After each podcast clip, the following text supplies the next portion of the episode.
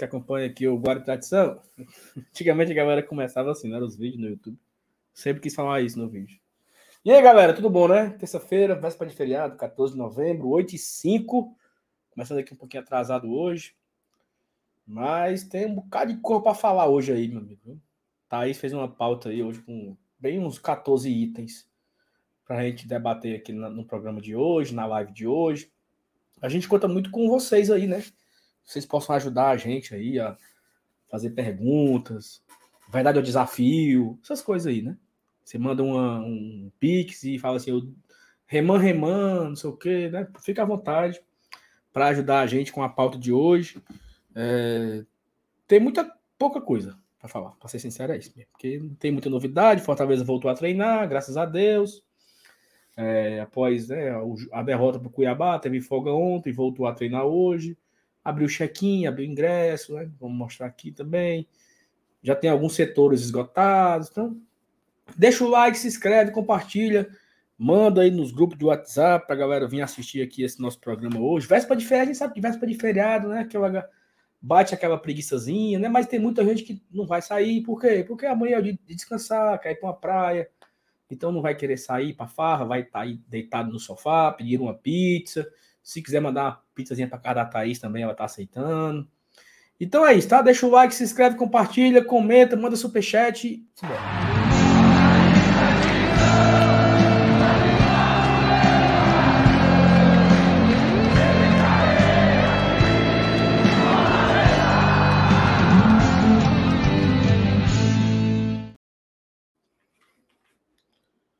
Boa noite, a senhorita. Não mudo, bebê. Nossa, acho que foi tu que me botou no mundo, porque não era o, o meu microfone aqui, não. Foi a plataforma. Porque tava com uma zoada de cachorro e um. Aí eu mutei aqui, né? Meu cachorro, ela não faz. A minha cachorro não faz zoada. Inclusive, tá muito bem linda ali, ó. Dormindo, Sim, na paz de Deus. Com, tava tendo um barulho aí, aí eu. Na paz de Deus. Inclusive, tô com a luz apagada, então eu vou ficar meio fantasmagórica aqui mas é porque a prioridade de conforto por aqui é dela. Boa noite para todo mundo, véspera de feriado. Inclusive, Saulinho, eu me atrasei. Você falou da pizza. Chega assim, hum. minha boca encheu d'água, sabe? Porque eu me atrasei porque eu me dei conta, agora, sete e meia da noite, que eu apenas tinha colocado na minha barriga uma cumbuca de mamão e uma barra de proteína o dia todo. Aí eu falei, não é possível. Aí fui fazer uma abacatada, que ficou uma delícia, diga-se, não deu para comer tudo. E, e preparei um drink. Preparei um drink, porque hoje é véspera de feriado e eu só me dei conta disso minutos atrás. Você tem um drink aí para a gente brindar, Sal? Tem, não, senhora. Não tenho absolutamente nada aqui. Que pena. Pois é. Mas é isso. Boa noite para a moçada. Saulo ironizou, a gente não tem tanta coisa para falar assim existem, existem questões, o time realmente se reapresentou, voltou a treinar, ingressos começaram a ser vendidos, check-in também, vamos falar sobre, sobre tudo isso. A gente tem que falar necessariamente sobre a maior sequência negativa da era Voivoda, que é a que nós estamos vivendo nesse momento. Mas, além de tudo isso, além de tudo isso, vocês pautam o GT. Sempre pautaram e seguirão pautando. Então, tem dúvida, quer propor um debate, quer propor uma discussão aqui, aqui na nossa live, então a hora é agora, manda o teu pix, manda o teu superchat, faz a tua pergunta, tira a tua dúvida, beleza? E deixa o like. Tu pediu like, Sal? Pedi umas 50 vezes. Ai, foi? Pois então tá, eu tô pedindo a primeira. Deixem um like. Não sei se a galera vai deixar, né? Mas que nós pedimos, nós pedimos. É, eu ia ver aqui alguma coisa agora. Sim, se o Fortaleza postou alguma coisa, né, do treino, sempre tem, né, uma foto. Postou uns lancezinhos, assim. Postou? Mas no, na TV Leão não vi nada, não. Daqui a pouco a gente pode assistir aqui, né, no Instagram do Fortaleza. Mas, Thaís, e aí? Véspera de feriado, fazer a live depois? Eu ia te perguntar isso. Não, eu, eu não posso, né? Você sabe que eu estou debilitada, então eu estou bela, recatada e do lar, completamente te, do lar. Se eu te contar, mas conte primeiro a sua. Vai ficar só Não, não vou fazer nada, não, cara. Eu vou tomar aqui meu drink, depois vou desligar a live, assistir alguma coisa e dormir. O sono dos justos. É... Eu tô. Eu fiz hoje fisioterapia aquática, sabe? Fisioterapia na água. O hum. caba lá disse que eu tinha que fazer, que não bastava fazer a normal, não. Aí ele disse que era para eu fazer porque era quente, é aquecida, né? A piscina. A piscina quente e aí relaxaria, enfim, a musculatura ali. Seria como se você faz assim, compressa quente na, na lesão e tal. Beleza. Fui. Meu amigo, eu tô só o bagaço aqui, sabe? Uma brisa maravilhosa, relaxadíssima e pronta para dormir, dormir bastante daqui para amanhã. Mas me diga você, o que é que você planeja fazer? Parece que tem moto livre hoje com Paulinho Brasil, não tem não? Rapaz, hoje tem moto livre com, se eu não me engano, é John Brown e Marcelo Marcelo de Holanda, e Matheus Farias. Isso. Eu acho Olha, que é eu, isso. Eu nem tinha visto que ele estava aqui, tá? Eu nem tinha visto que o homem estava tá aí só o Urubu Sevano aí. Mas eu não vou não, eu não vou não. É, eu tô recluso. Estou propício a ir na sexta, viu? Sexta-feira, ver a Gabi. Até eu. Eu não sei nem se a Gabi sabe ainda quem eu sou, se me conhece, que faz tempo que eu não vou, Thaís. Tem um, mais de muito. Bora, bora um mês. Tem muito mais de um mês que eu não vou nem pro Moto Livre e nem pro São Maioral. Eu, eu ia dizer isso agora. A gente largou o São Maioral, Sal. Coisa o último feia, que eu fui foi o que você foi. Faz tempo, então. Pois é, tem, eu acho que tem uns três. já passaram três, de lá para cá já foram três. E o último motolivre que eu fui foi no final de setembro, metade de setembro. Então já tem aí um tempinho que eu não vou. Mas eu estou afim de ir no próximo. Agora, sexta-feira, né? Sexta-feira eu tô afim de ir. É... Mas aí é o seguinte, Thaís, eu nem te conto. Eu fui no médico hoje, cara. E eu vou me operar. É não cirurgias aí, tirar amígdala, tirar adenoide. Otorrino, você foi? É, já eu tô no otorrino já tem um tempo, né? Já tem já fui em três consultas, já fiz vários exames e tal, então acho que acho que por fim eu vou dar um jeito nessa minha crise, né? Porque eu, eu não fui pro, pro São sábado porque eu tava doente. Uma crise de rinite absurda, não conseguia parar de espirrar. Mas em breve aí, vida nova, né? Todo mundo fala que é vida nova, né? É maravilhoso. Minha vida. Duas cirurgias mudaram a minha vida. É, no intervalo longo, assim. A cirurgia do meu nariz, do... no caso, eu não tirei nada disso aí que você, que você tirou. Eu tirei. Chamam cornetos, cartuchos, né? É, isso aí é. Isso aí é, é, é... adenoide o nome disso. Isso é adenoide? Sério? É, parece, parece que é. Pronto, eu parece tirei os é. cornetos, os cartuchos da face e corrigi o septo. Minha vida mudou, porque eu tinha sinusite todo mês. Todo mês, todo mês, todo Não, mês. E, e outra coisa. fortuna, minha mãe. Eu, eu tô com um, um cisto. Eu fiz uma tomografia, né? Deu um cisto na bochecha. Então aqui na minha bochecha direita tem um, um, um cisto é, que ele as bactérias, quando eu tô doente, vão para lá. E aí fica. Por isso que eu, eu gripo muito fácil. É... Então, além de tudo, ainda tem que tirar o cisto que tem aqui na minha, na minha face. Mas é isso. Né? Acho que vou melhorar e parar de, com esses meus espirros e tratar. Então, eu não, eu não me programei muito não para hoje, sabe? Acho que eu vou fazer a live, me deitar. Amanhã eu vou sair com o Arthur. Então, acaba Beach Park. Eu... Beach Park. Porque ele foi um rapazinho no médico. Isso, se comportou no médico, e aí eu falei para ele que como ele se comportou, ele vai pro Beach Park. Mas é isso, estou muito tranquilo hoje, assim, né? Não tem muito assunto, mas ao mesmo tempo tem, né? Muito assunto, né? Sempre tem. Sempre aparece, né? Sempre tem Já assunto. Já botaram aí um, umas perguntas bem interessantes. Ó, oh, eu queria fazer um trato com você e dá pra gente aguentar esse trato, sabe? É... Não vamos falar do que tá acontecendo na Série B, não? Né? Hum. Vamos esquecer. Não, não, nem sei o que é tá. Ele joga Pronto. hoje? Não, siga sem. Não, claro que não. Siga sem saber. Siga sem saber o que está acontecendo na Série B nesse momento. Para não para não zicar. Ó, oh, saiu uma matéria aí agora há pouco no Gol, né?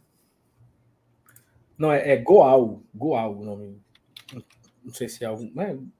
www.goal.com.br, onde fala que é, o Corinthians e o São Paulo, eles sim foram atrás do Caio Alexandre e não o Palmeiras, né? Que o Palmeiras sequer conversou com nada, mas quem se interessou, quem se interessa pelo Caio Alexandre é o, o Corinthians e o São Paulo, estão na briga, né? Então, eu acho que daqui para o final do ano é natural que a gente tenha aí essa sequência de notícias de jogadores, né? especulações, faz parte. Tá chegando, nós estamos faltando o G14, então falta três semanas para acabar o campeonato. Faltam 21 dias para acabar o campeonato. 20 para ser preciso, né? que acaba no dia no dia 6. Então, até o dia 6 vai, vai ter muita notícia. A partir do dia 6 é que vai ter mesmo. Porque a gente vai vai começar a, as malas, né? Como é? A, a desfile de malas, né? Aqueles que não irão renovar, aqueles que têm contrato que o Fortaleza vai tentar negociar, emprestar, aqueles que têm contrato, mas o Fortaleza talvez venda. Né? Um, uma, uma, hipótese seria o Caio Alexandre. O Fortaleza tem contrato com o Caio, é, mas já, já, inclusive o Fortaleza já está pagando pelo, pela compra do passe do Caio Alexandre ao, ao Vancouver Whitecaps, Whitecaps assim, né? Isso. E pode ser que surja uma proposta de realmente para comprar o Caio, o Fortaleza tem que vender o Caio. É assim, o mercado funciona dessa forma. Então, acho que daqui para o final do ano teremos todos os dias aí notícias. Já, já tivemos, ó, já tivemos especulações que o Romero não vai renovar e vai voltar para o Independente. Inclusive, o, o, jornalista que trouxe essa informação, ele disse que o, um dos motivos, né, porque o Romero queria voltar a jogar, se, jogar mais minutos, e eu entendi que aqui ele não estava com muito espaço. Tem a notícia do Crispim, que assinou um pré-contrato com o Burirã. Já teve notícia envolvendo é, agora né, o Caio Alexandre no Palmeiras, no São Paulo, no Corinthians. Teve um jornalista em um podcast, um programa de rádio, agora esqueci o nome, que deu vários, né? Luceiro tem proposta, não sei quem tem proposta. Então, se preparem, tá? Nem tudo o que acontece, o que rola nos programas fazem nem perto da realidade, né? Acho que. Eu acho que a gente já deveria, inclusive, estar um pouco vacinado, sabe? Para isso, de entender que é, que é normal. Isso. Que é normal o assédio, é normal o interesse, é normal a sondagem, e nada disso significa que o negócio vai acontecer. É, eu fiquei pensando um pouco sobre ontem, né? Eu, eu coloquei aqui até que eu achava o Caio uma das figuras inegociáveis do elenco. Ainda acho, mas a depender da compensação financeira, é possível que o Fortaleza consiga vender o Caio e buscar uma reposição à altura. É, o fato é, o fato é que a gente está numa posição de vitrine. Hoje o Fortaleza é vitrine já já a gente vem nesse nesse construindo esse cenário para nós mesmos. E nesse ano, chegando a uma final de Sul-Americana, um jogo que foi transmitido no mundo todo, é, da maneira como, como aconteceu, é óbvio que os nossos destaques vão despertar interesse de outros times. Só que não é mais como antes, né? Então vamos aguardar. Eu não tenho a menor dúvida que o Fortaleza só vai fazer negócios que julgue uh, integralmente positivos, integralmente favoráveis à, à nossa formação de elenco para a temporada de 2024, né? Então, a, o Caio, que é um dos nossos principais, o próprio Zé, que também o Corinthians teve interesse em contratá-lo, né? Eu acho que o São Paulo também teve interesse em contratá-lo. É, então, nossos destaques vão, vão, vão evidentemente ser alvo de, de assédio, de sondagem, e nada disso, e nada disso vincula o Fortaleza a ter né, que necessariamente negociar. A gente está resguardado por contratos, né? Por contratos. É, Wilton coloca aqui, ó. Thaís, não existe jogador inegociável. Eu concordo, Wilton. A tua frase pode mudar assim para um não existe jogador insubstituível, né? Mas no momento em que eu digo que o Caio ele é inegociável, para mim significa que ele é um dos pilares da equipe. Ele é um dos pilares da equipe, então Fortaleza precisa, sabendo disso, entender que a perda dele requer uma reposição de alto investimento, tal qual está sendo a própria compra do Caio. Tal qual está sendo a própria compra do Caio. Então, se ele é um dos pilares do time, e aí eu qualifiquei como, como inegociável, digamos assim, é, o Fortaleza tem que entender que ele não é um cara que vai ser negociado e vai ficar por isso mesmo. A gente vai buscar é, uma pessoa para compor o elenco. Não é isso. A gente vai perder um pilar da equipe que precisará é, ser imediatamente é porque, reconstruído. É porque, assim, é, é, eu, eu, concordo com o que o Wilton falou, que não existe um jogador negociável. Porque, assim, o, o que a Thaís quer dizer é muito mais assim. Se tivesse que abrir mão de algum jogador, quem você não abriria mão? O Caio é um. Perfeito. Assim, porra, a gente. Se eu tiver que abrir mão do João, do João, João Ricardo, eu abro? Abro. Sim tiver que abrir mão do Tinga, abro. Tem debate. Se tiver que abrir mão do Brits, do Tite, então se você for nos 11, tiver que abrir mão desse aqui, sim ou não? Eu acho que o Caio é que entra nessa, nesse seleto grupo que não, sabe? Caio e Luceiro, que eu lembre agora. É, acho que Caio Luceiro. É, eu acho que todos os outros a gente pode conseguir. Um lateral direito bom, um lateral esquerdo bom, um zagueiro, um, um ponta, né? sei lá, o Marinho tem que ir embora. Você abriria mão do Marinho? Pô, eu acho que né, não, não é um jogador fundamental, sabe? Não é. Ah, meu Deus, se o Marinho for embora, vai ser difícil achar um ponta direita do mesmo nível. Eu não acho que seja. Né? Talvez a gente consiga. Então, nesse aspecto aí que a Thais falou, acho que nós temos um baita volante, um baita homem de meio campo e nós temos um baita centroavante. Então eu acho que se pudesse. De quem você não abre mão dos 11, eu concordo com a Thaís. Acho que Caio e Luceiro são, assim, insubstituíveis. Não, insubstituíveis não é uma palavra muito correta, porque sempre vai, vai ter que ser insubstituível. Eu ouvi uma frase hoje que é assim: não existe ninguém insubstituível. Não existe ninguém insubstituível. Mas faça por onde demorarem para substituir você. Né? Então, assim, acho que o Caio fez por onde? A gente demorar para substituir o Caio.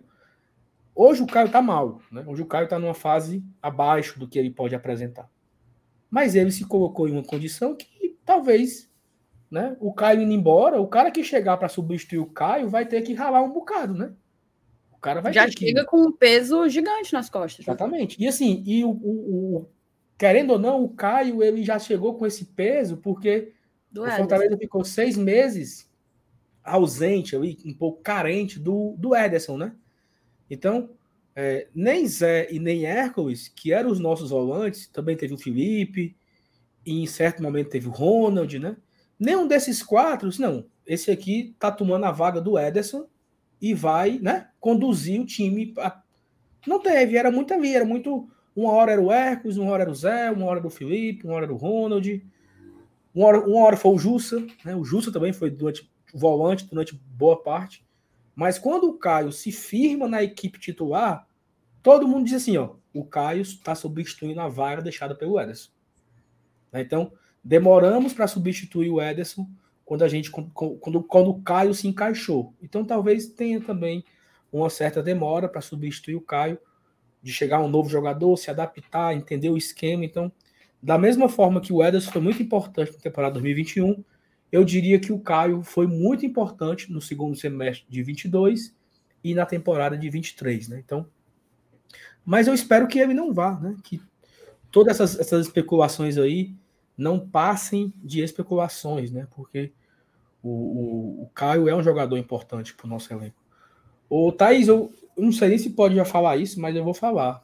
É, o Conselho Deliberativo acaba de aprovar as contas do segundo trimestre né, do Fortaleza. Eles estão até um pouco atrasados aí, né? Tem que correr para aprovar ainda esse ano o terceiro trimestre, né? Porque Sim. o segundo trimestre terminou em junho, né? Então, aprovadas as contas de até junho de 2023.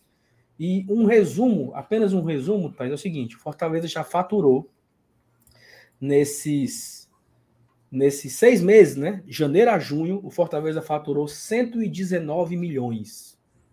Fortaleza teve de receita, né? Arrecadou essa quantidade de receitas. 119 milhões de Fortaleza faturou de janeiro a junho. Por outro lado, Fortaleza já gastou, né? De janeiro a junho, 137. Então, esse primeiro semestre aí vai com um déficit de, de 18, 18 milhões. milhões. Não? 18 milhões a menos aí. É importante frisar muitas coisas, né? Primeira, o grande volume de dinheiro vem no último trimestre, que é quando se decide a colocação na Série A e você ganha premiação. Entra a verba, né, do, entra, da bonificação. Entra a verba da colocação, entra a verba da por exemplo, é todo jogo, todo jogo do Fortaleza transmitido na Globo, no Sport TV, gera um, um, um pagamento. Eu até fiz um vídeo aqui pro GT semana passada, eu acho. Se eu não me engano, o Fortaleza já arrecadou 16 milhões de reais só com jogos transmitidos na Globo e no Sport TV. Esse dinheiro só entra quando acaba o campeonato, em dezembro, né? Então, o Fortaleza se mantendo na Série A tem a cota né, da, da colocação, tem o pagamento desse, dessa verba é, por transmissão e tem a parte da, da TV em si, né? Que ela é dividida em três, em três parcelas, se não me engano, e a última parcela também é no final do campeonato. Então, acaba que, que, que entra no último trimestre. O Pedro fez uma boa pergunta. A premiação da Sula entra também no último trimestre, né? Outubro, novembro e dezembro. nesses últimos três meses, é que o Fortaleza vai receber a premiação pelo vice-campeonato, talvez a premiação pela semifinal. Então, muitas das premiações que o Fortaleza adquiriu na Comebol, seja por vitória, aquela, tinha aquele negócio, né? Cada vitória ganha, ganha não sei quantos Sim. milhões, então tudo isso o Fortaleza deve receber agora no último trimestre. Então, entra e vai entrar um volume de dinheiro muito grande agora nessa fase final. Existe uma expectativa, Thaís, de o Fortaleza conseguir arrecadar até o final do ano 300 milhões de reais. Né? Nesse primeiro semestre aí, o Fortaleza, só para voltar para o número, o Fortaleza já arrecadou 119 milhões, praticamente 120 milhões aqui para arredondar, no primeiro semestre. Então, imagine só: premiação da Sul-Americana, venda do Moisés, premiação de Sul-Americana, cota da Série A, né, renda, sócio, lojas, tudo isso daí rolando. É, o royalty da Volt, que ela vai pagar no final do ano. Então tem muita coisa né, no final do ano que Fortaleza deve receber, então deve ficar ali próximo, talvez. Eu não tenho mais como fazer essa conta. Eu sempre fazia essa estimativa, né? Eu calculava as premiações, eu calculava é, as cotas. Acontece que o site Leão Transparente ele parou de atualizar, né? Ele não atualiza mais o sócio torcedor e, e também as lojas e e o, licenciamento. Então acaba que eu não, eu não tenho mais como ter essa, essa, essa previsibilidade tão precisa. Né? Ano passado, eu não sei se a galera lembra, mas eu projetei que o Fortaleza ia atingir 208 milhões de receita. E eu acho que bateu 210, 215, assim, foi algo muito próximo ali, né? Ninguém falava em 200 milhões e nas minhas contas já estava dando 208. Fala aí. O... É porque o João, ele é conselheiro, né? E eu não lembro se ele é conselheiro ou sócio proprietário, mas pode ter sido que ele, que ele tenha comparecido a essa reunião do Conselho Deliberativo. Ele colocou aqui: esse déficit já era previsto. As contratações no início do ano foram caras em busca do Penta. Acho que não só do Penta, né? Mas da, da própria da própria sul-americana. E, de fato, eu acho que a gente esperava que, que fosse Não. acontecer essa, essa diver, divergência aí entre o faturado e, o, e a despesa, né? E o gasto. Mas não, não só isso, é porque é, o Marcelo Paes aí falou que foi necessário Fortaleza ir no mercado no meio, no meio do ano para dar um, né, um novo corpo ao, ao, ao, time. Então ele gastou muito dinheiro no meio do ano passado para reforçar a equipe. E por que, que ele fez isso? Porque o time estava na lanterna do campeonato, passando sufoco. Então, para não passar esse sufoco novamente, né, para não passar esse sufoco de falta de jogadores, de o elenco ficar reduzido, ele já fez o quê? Não, já começa o ano forte, com o elenco praticamente montado, vou gastar mais, mas aí eu vou ser compensado ao longo do ano. Né? Então, meio que ele mudou a estratégia, botou o time mais forte já a partir do começo do ano. E foi até que nós conversamos aqui, né? Os jogadores que chegaram no meio, no meio do ano, o Machuca veio para substituir o Moisés. Não era ideia do Moisés sair, né? O Marinho foi um reforço que veio, ali a mais. É... O Pedro Augusto, o Tobias e o Escobar. Basicamente foi isso a, a, janela do Fortaleza meio de ano. Poucos conseguiram se firmar né, na, na, na, titularidade, praticamente somente o Marinho virou titular, o Machuca ainda briga por, por posição, então meio que aconteceu isso aí, né? Ficou Fortaleza para evitar essa, essa situação de, de passar o, o perrengue que passou no ano passado, já começou com, com a força aí maior, né? Mas é isso, vamos, vamos esperar. Eita porra. Vamos esperar o resultado dos, dos próximos trimestres, né?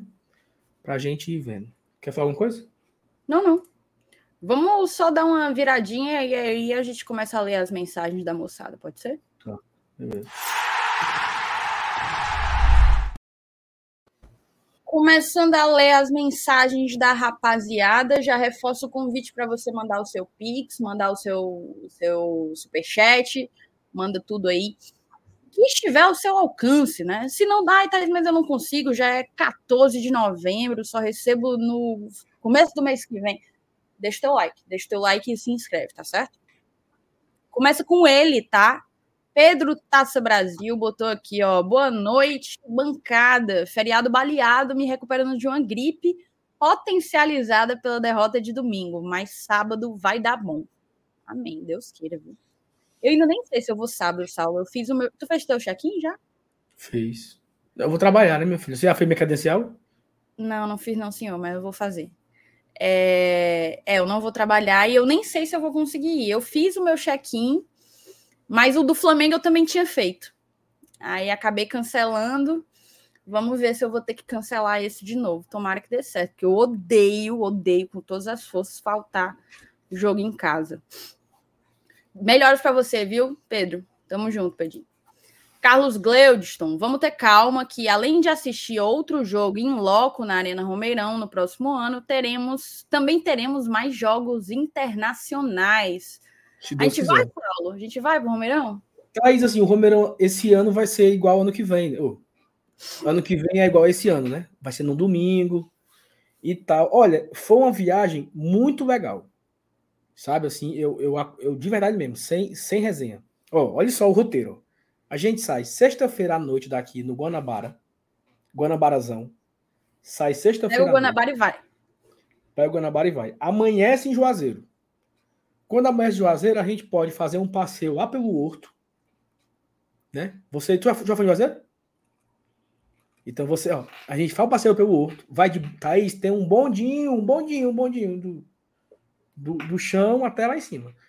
Faz o passeio no horto, faz um passeio na cidade, conhece a cidade e tal, e vai almoçar no local bacana.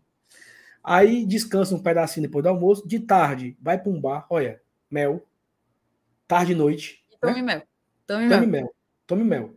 Aí dorme, né? De noite. Aí de manhã acorda, toma café e tal. Certamente vai ter um evento domingo de manhã da galera do Leões do Cariri, da, da Embaixada Leões do Cariri. Deve ter um evento. A gente faz o. o vai para o evento da Embaixada Leões do Cariri, na hora do almoço, e de lá parte para o Romeirão. O jogo é de tarde, acaba o jogo, vai para um canto jantar, rodoviária, pega voltando para casa, amanhece em Fortaleza, vai trabalhar segunda-feira, minha filha. No pé no outro, chega na rodoviária. Eu, eu já estou garantida nesse rolê aí. muito legal. Olha, muito legal. Eu adorei fazer isso. Quero fazer de novo ano que vem. O João trouxe aqui um Eu não lembro por que, que eu não fui. Eu acho que eu tinha alguma viagem próxima e não queria gastar. Foi alguma coisa assim. Porque tu falou que era sem futuro. Não, porque não. tem vantagem. Eu falei que não tinha vantagem porque vocês foram muito rápido, ida e volta muito ligeira. E eu que tinha ligeira. alguma viagem por perto, mais ou menos. Nós, nós íamos para Punta meses depois. Um mês depois nós íamos para Punta. E eu para Belo Horizonte. É, pois é, ok, não, mas assim. Foi isso, então. Não é uma viagem tão cara. Eu sei que dá pra gente a, gente. a gente sai daqui de, no, na sexta-noite, uma galera no ônibus. A gente vai, né? vai na rodoviária frescando e tal. Cara, é massa. Eu tô ansiosíssimo para voltar a Juazeiro. Inclusive, mandar um abraço pro meu amigo Daniel, certo? Que foi, doutor, doutor Daniel foi top. Pegou, me pegou na rodoviária, vou para passear. Ele pode ser o nosso guia, Thais. Você vai adorar Perfeito. conhecer a Perfeito. terra de Patricis. Pois vamos seguir. O Leão Gol. Ontem a equipe do Cruzeiro estava sondando o Luxemburgo para comandar a equipe. Mas parece que vai comandar o técnico Paulo Autuori, aquele conhecido do Atlético Paranaense. O Paulo Autuori, que já tem alguns anos que ele deixou de ser treinador, né? Ele é ele é coordenador técnico, inclusive era coordenador técnico do Cruzeiro até hoje. E aí foi colocado ali como um treinador interino. O Cruzeiro optou por essa solução ao invés de fechar com o Luxemburgo. É... Primeiro que eu acho que a escolha pelo Luxemburgo seria muito equivocada. Segundo que, segundo que, pelo que eu entendi, a, a coletiva de apresentação do Paulo Autori foi meio esquisita, viu, Saulo? Eu não assisti, não vi nenhuma notícia sobre, mas eu abri o Twitter e tava o VSR, o Vitor, Vitor Sérgio Rodrigues, né? O VSR estava comentando sobre as impressões dele, né, da coletiva, dizendo que, enfim, o Autori não quis falar sobre aproveitamento de base, não quis falar sobre mudanças na equipe, e praticamente disse que na prática quem vai treinar é, a equipe são outras duas pessoas, que são tipo como se fossem os auxiliares né, dele, que ele, na verdade, vai ser um grande supervisor. Então, situação meio delicada do Cruzeiro. Acho que Ronaldo não esperava, não esperava por isso. A gente já até tratou aqui da questão da diferença do que é a SAF do Cruzeiro é, para as outras, né? Para uma 777 do Vasco, para um grupo City do, do Bahia. Eu entendo e não entendo muito bem as críticas da galera, porque a galera tá na bronca com o Ronaldo, né? Eu entendo porque eles estão na iminência aí de mais um rebaixamento em o quê? Quatro, cinco anos. Mas na prática, na prática, na, na prática, o, o Ronaldo poupou o Cruzeiro de fechar as portas, né?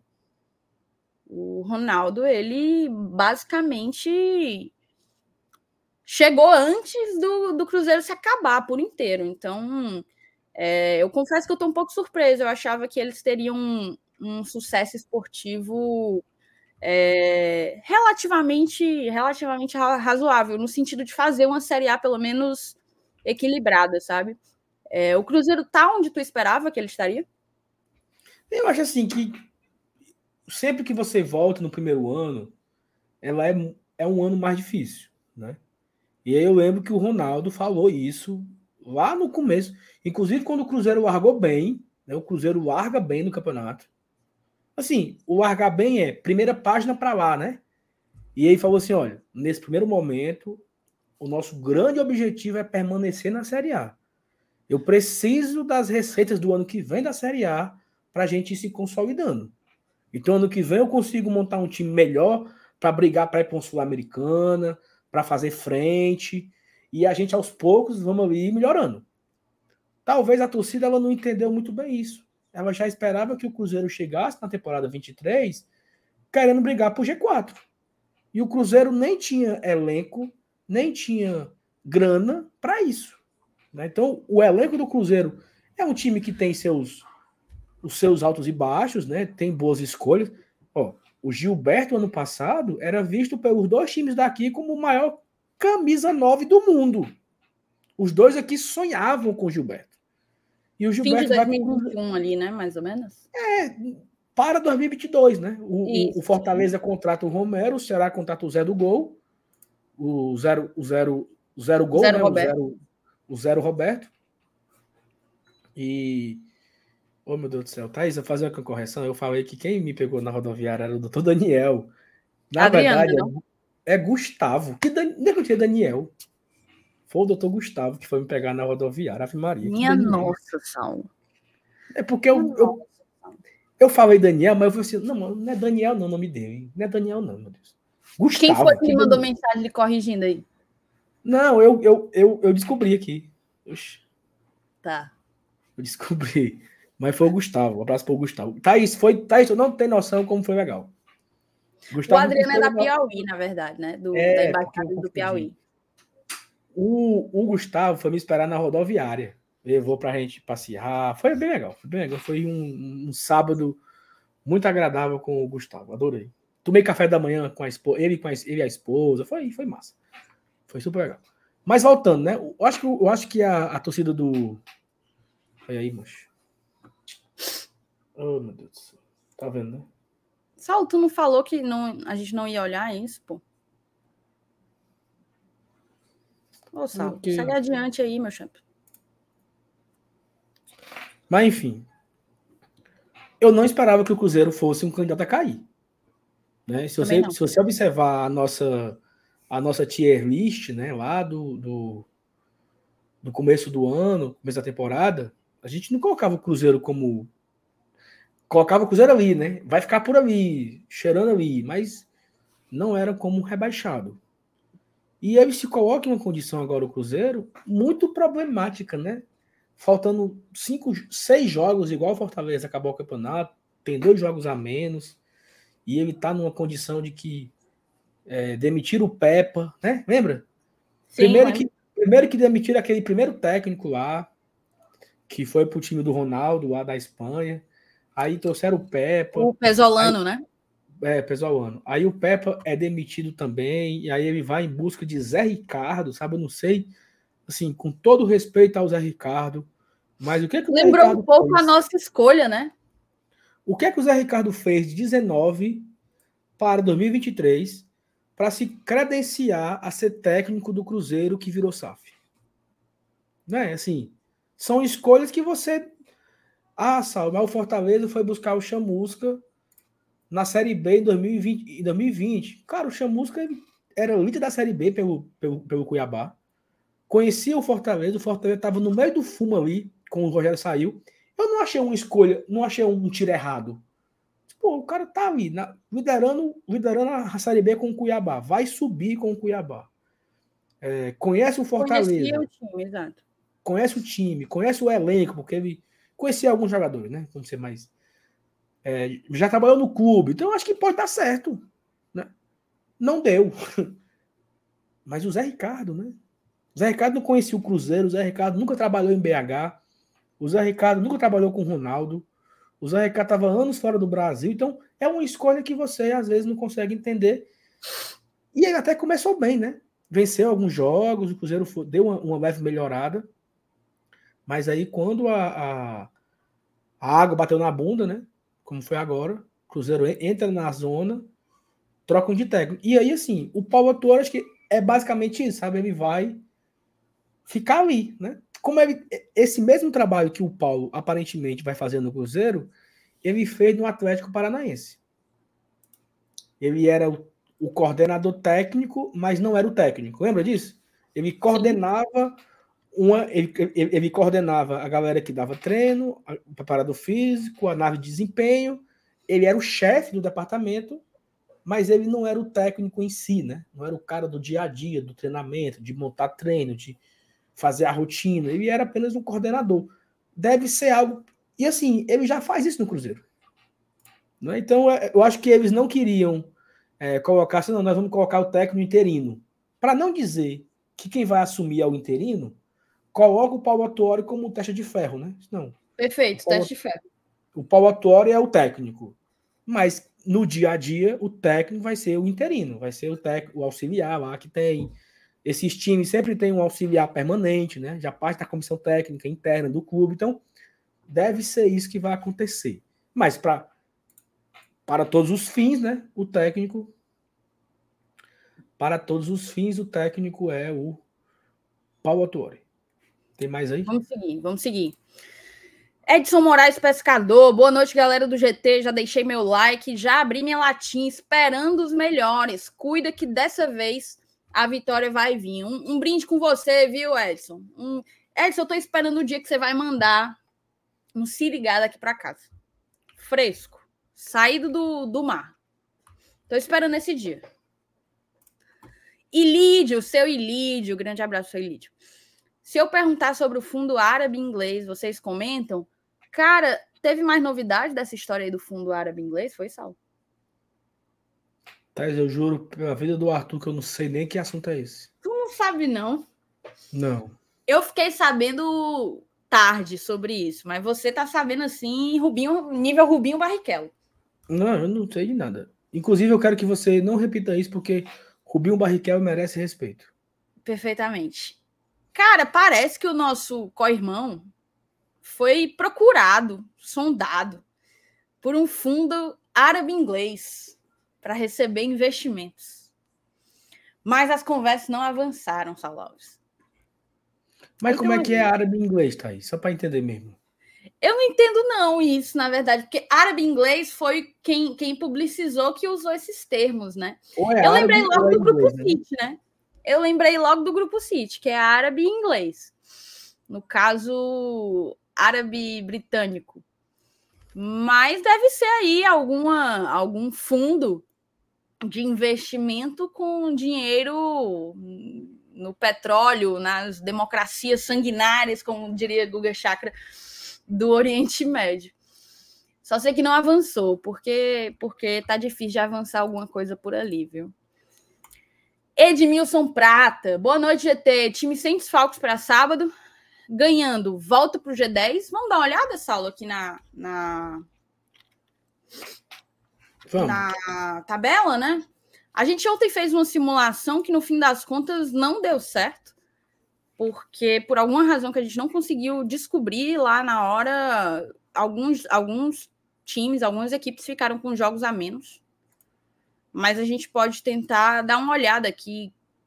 O que é que a gente tem que, que olhar, o que é que a gente tem que reparar nessa, nessa rodada que se aproxima. O Fortaleza ele está aqui, ó, 12 colocado, certo? Três pontos atrás do décimo, ou seja, já é uma rodada na frente, né?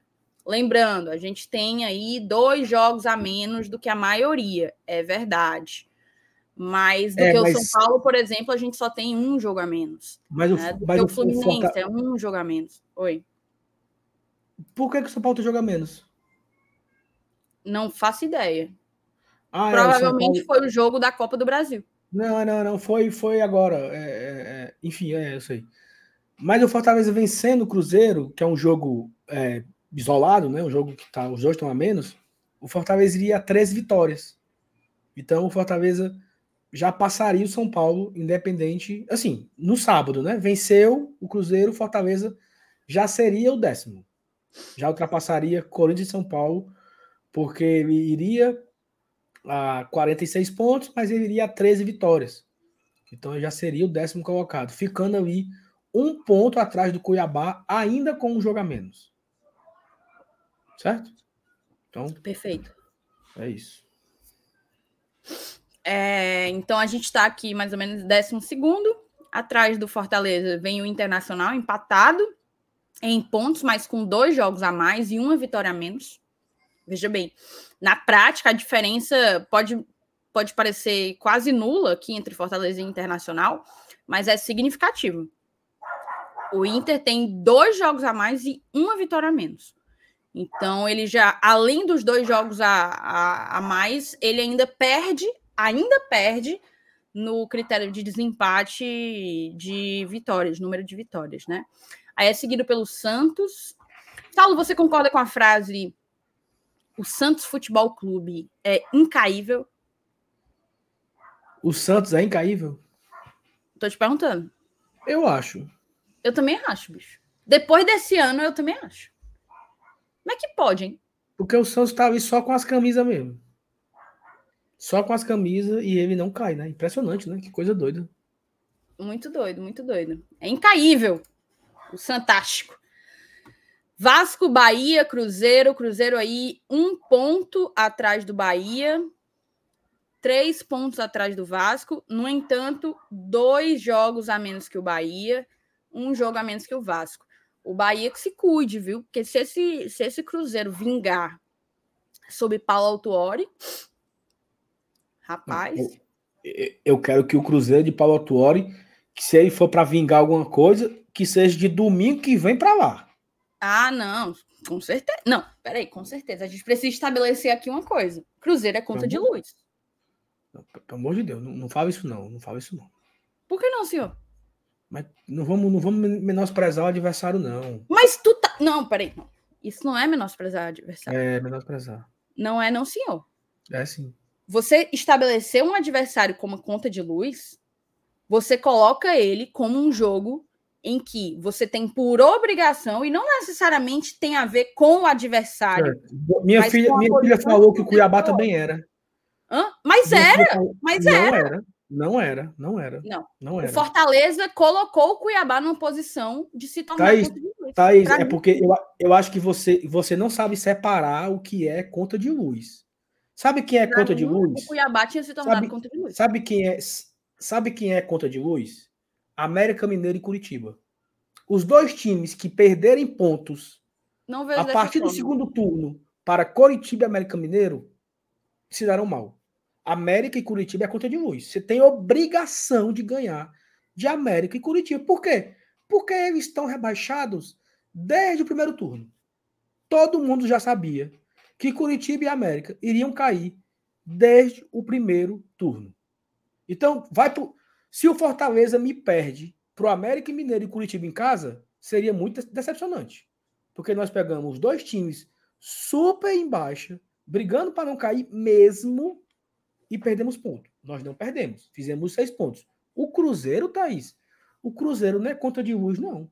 O Cruzeiro é confronto direto. Confronto direto, o que. Um, aí, aí você confundiu as discussões.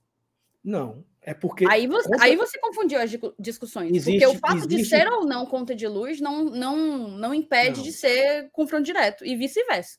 Mas, é, mas eu não acho que o Cruzeiro é conta de luz, eu não acho que o, o Bahia é conta de luz, eu não acho que o Vasco é conta de luz, eu não acho que o Cuiabá é conta de luz, eu não acho que o Santos é A questão é que você está falando uma série de jogos que a gente sequer vai disputar. Eu vou te, eu vou te colocar o meu ponto aqui, entendeu? Do que para mim é conta de luz. Hum. Para mim, o Cuiabá se tornou conta de luz pela sequência, inclusive a gente vai falar disso, a maior sequência de derrotas, de, de resultados negativos da era Voivoda.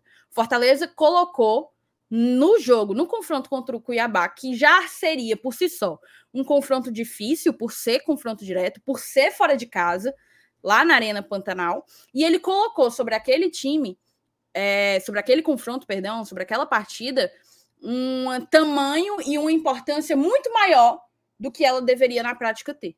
Porque na prática, se a gente estivesse tendo um segundo turno, uma reta final de Brasileirão estável, tranquilo, a gente voltaria de Cuiabá com um ponto, eventualmente, não voltamos com nenhum, mas vamos lá, pega um ponto lá e beleza, ótimo resultado. Que bom. Não era assim. Não era assim. Eu não sei qual era, com que sentimento você estava lidando com o confronto contra o Cuiabá. Não, Mas para mim, eu... o Fortaleza tinha que fazer das tripas coração para voltar de lá com três pontos. E não fez. É, e não fez. Então só agora que... vem cá. Não, deixa eu só concluir o meu raciocínio. A gente tem só seis jogos. Seis jogos. Alguns deles contra quatro times que estão no, no, no G4. Né? A gente vai enfrentar ainda Botafogo. Vai enfrentar vai enfrentar Palmeiras, vai enfrentar Red Bull Bragantino. Desses, a gente sobra com Cruzeiro, Goiás e qual é o último? Santos. Santos, ok. Para mim, Cruzeiro e Goiás são contas de luz. Olha o que é que a gente tem pela frente, Saulo. Eu não, eu não se concordo. você não, não conta, se você não acredita que pegar, pegar tanto Cruzeiro como como Goiás precisando conquistar três pontos. Se você não, não vê dessa forma, tu tá achando que a gente vai pontuar contra quem? Tem um ponto aí. Tem um ponto. Eu concordo com você que o Fortaleza ele tem que olhar para o jogo contra é, Goiás e Cruzeiro, que são os dois jogos acessíveis em casa, assim, times abaixo, como obrigação de fazer os seis pontos. Eu concordo. Eu concordo que Fortaleza tem obrigação nesses dois jogos de fazer os seis pontos, cada um. É, só que o termo conta de luz, o termo conta de luz, ele não cabe nessa comparação, só o termo. Porque o conta de luz aí era assim: Fortaleza e América Mineiro é conta de luz. E para galera que quer entender o que é conta de luz, conta de luz é, é o que é obrigado pagar, né? Nós somos obrigados a pagar conta de, de luz, senão corta a energia da nossa casa. Então, é obrigado ganhar de alguns adversários do campeonato, porque é a famigerada conta de luz. Só que nesse aspecto aí do Cruzeiro, por ser um confronto meio que direto, eu entendo que o Fortaleza tem a obrigação de ganhar esse jogo. É obrigação do Fortaleza vencer em casa afastar uma fase, tudo isso eu concordo. Só que é porque o, o, o Conta de Luz é um contexto parecido, sabe? Seria pegar o América Mineiro, time que não briga mais por nada, e o Cruzeiro ainda briga. Então, assim, o Cruzeiro ainda vai dar trabalho. O Cruzeiro não tá morto. O Goiás está. Eu acho que o Goiás é mais conta de luz do que o Cruzeiro. Porque o Goiás ele está praticamente morto. O Goiás não tem jogo a menos. O Goiás já vai a 11 pontos do Fortaleza, dessa aí, 9 pontos, né, do Fortaleza e Goiás? 8. 8 pontos do Fortaleza. Fortaleza tem 43. O Fortaleza está 8 pontos do Goiás. O Goiás não tem jogo a menos para fazer. Só tem os seus quatro jogos. Então, acho que Fortaleza olhar para o Goiás, faz o Fortaleza, a conta de luz é o Goiás. O Cruzeiro, o Cruzeiro ainda briga, né? O Cruzeiro não está morto. O Cruzeiro ainda vai tomar ponto de gente aí. O Cruzeiro está numa briga com o Bahia, muito forte. Se o Cruzeiro vencer um jogo a menos que ele tem, um só a menos, que o, que o Cruzeiro pega Fortaleza e Vasco, jogos a menos. Se o Cruzeiro vencer um a menos, ele já bota o Bahia para dentro. Se esse um a menos que o Cruzeiro tem for o Vasco, ele já coloca o Vasco no pé do calabote também. Então, assim, o Cruzeiro, por, pela dificuldade e pelo Cruzeiro ainda estar muito vivo, eu não considero o Cruzeiro como conta de luz mas é obrigação do Fortaleza ganhar. Né? Assim, o Fortaleza ele tem em casa um adversário que está cheio de problemas, técnico novo ou, ou, ou, velho, né? que é a questão do, do Paulo Autuori. O Fortaleza que não tem nenhum desfalque para o jogo. O Fortaleza que tem é, a torcida de volta, né? vai ter bateria, vai ter promoção. Então, eu tenho a expectativa que colocaremos um público acima dos 30 mil no sábado. É, precisando vencer, motivação em dia, assim, é, é obrigação do Fortaleza vencer o jogo, porque ele vencendo o Cruzeiro, ele vai a 46 pontos, abre 9 pontos para o Cruzeiro e 11 pontos para o Goiás. E acabou. Não tem mais medo de rebaixamento nenhum. Então, o jogo com o Cruzeiro é um jogo assim, né? Concordo com tudo que você falou, só o termo que. Porque quando a galera que usava esse termo é muito mal. Time morto, né? Mas eu nunca tipo, encarei como time morto, não. É, é, eu sempre encarei com esse, com, com esse contexto, assim. Ó, o Cruzeiro pegou o CSA em casa em 2019 e perdeu. Pro CSA era conta de luz também, então? Pro Cruzeiro era conta de luz? Ou era um confronto direto? Um matava o outro? Entendeu a diferença? É porque era conta de luz pros dois.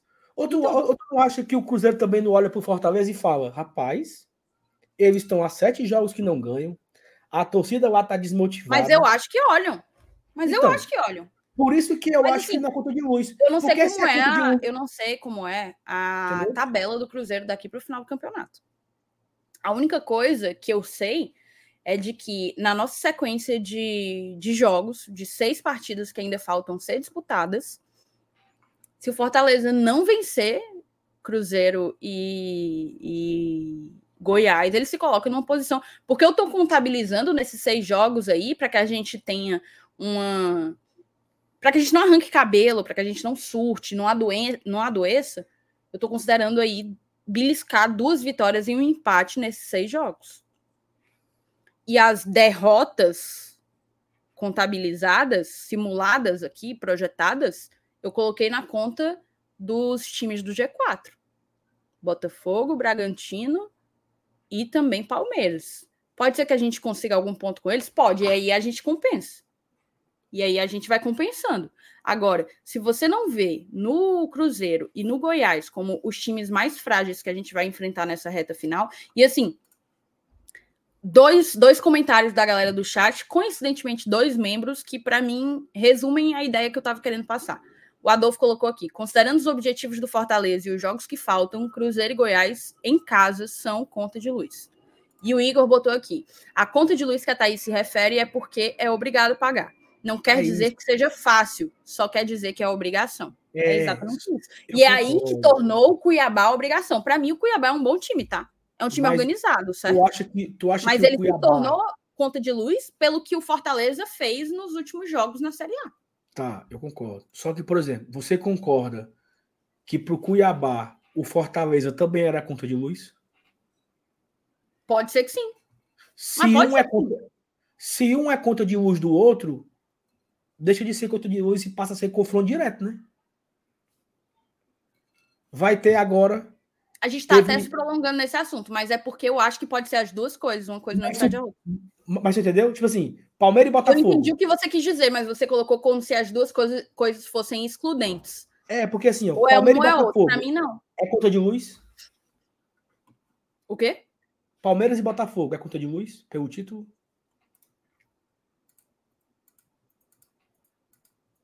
Entendeu? Não vejo dessa forma.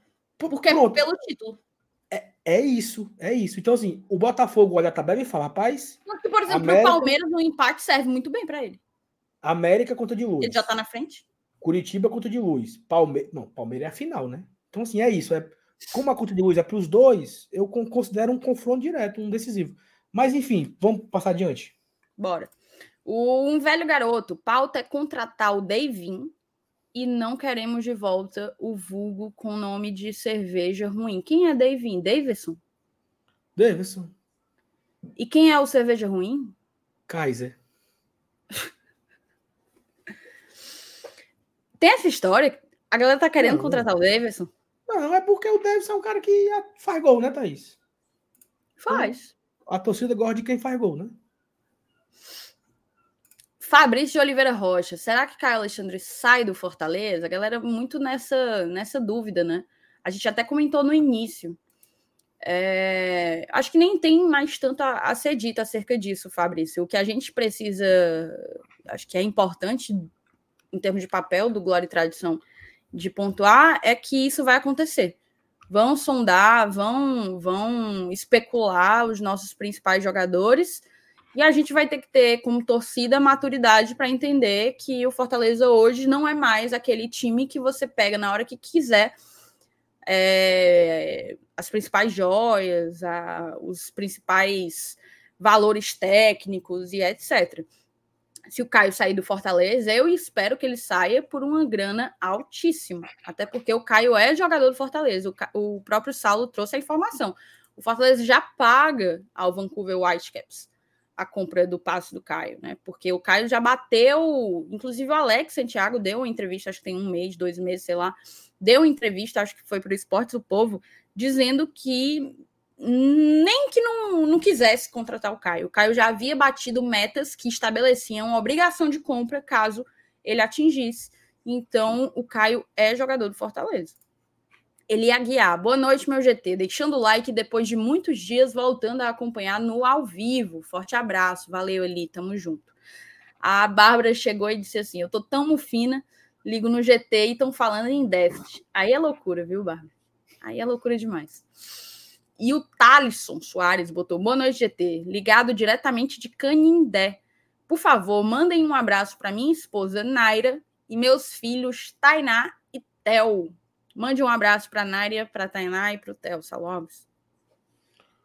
Um abraço aí para todo mundo de Canindé, né? O Tavison. O Tavio está comentando, né? Então é para. O Tavio é o pai. A Naira é a mãe. Ah, é porque é Tainá, é Tainá. Tainá e Theo são os dois filhos do Tavison. Um abraço aí para a galera. De Canindé, tem o Leão de Canindé, não tem? Eu acho que tem. Não, não tô lembrando, não. Eu acho que tem. Ó, Thaís, Informação, viu? O Sim. Vitória acaba de se tornar campeão da Série B 2023 com o empate entre Criciúma e Guarani.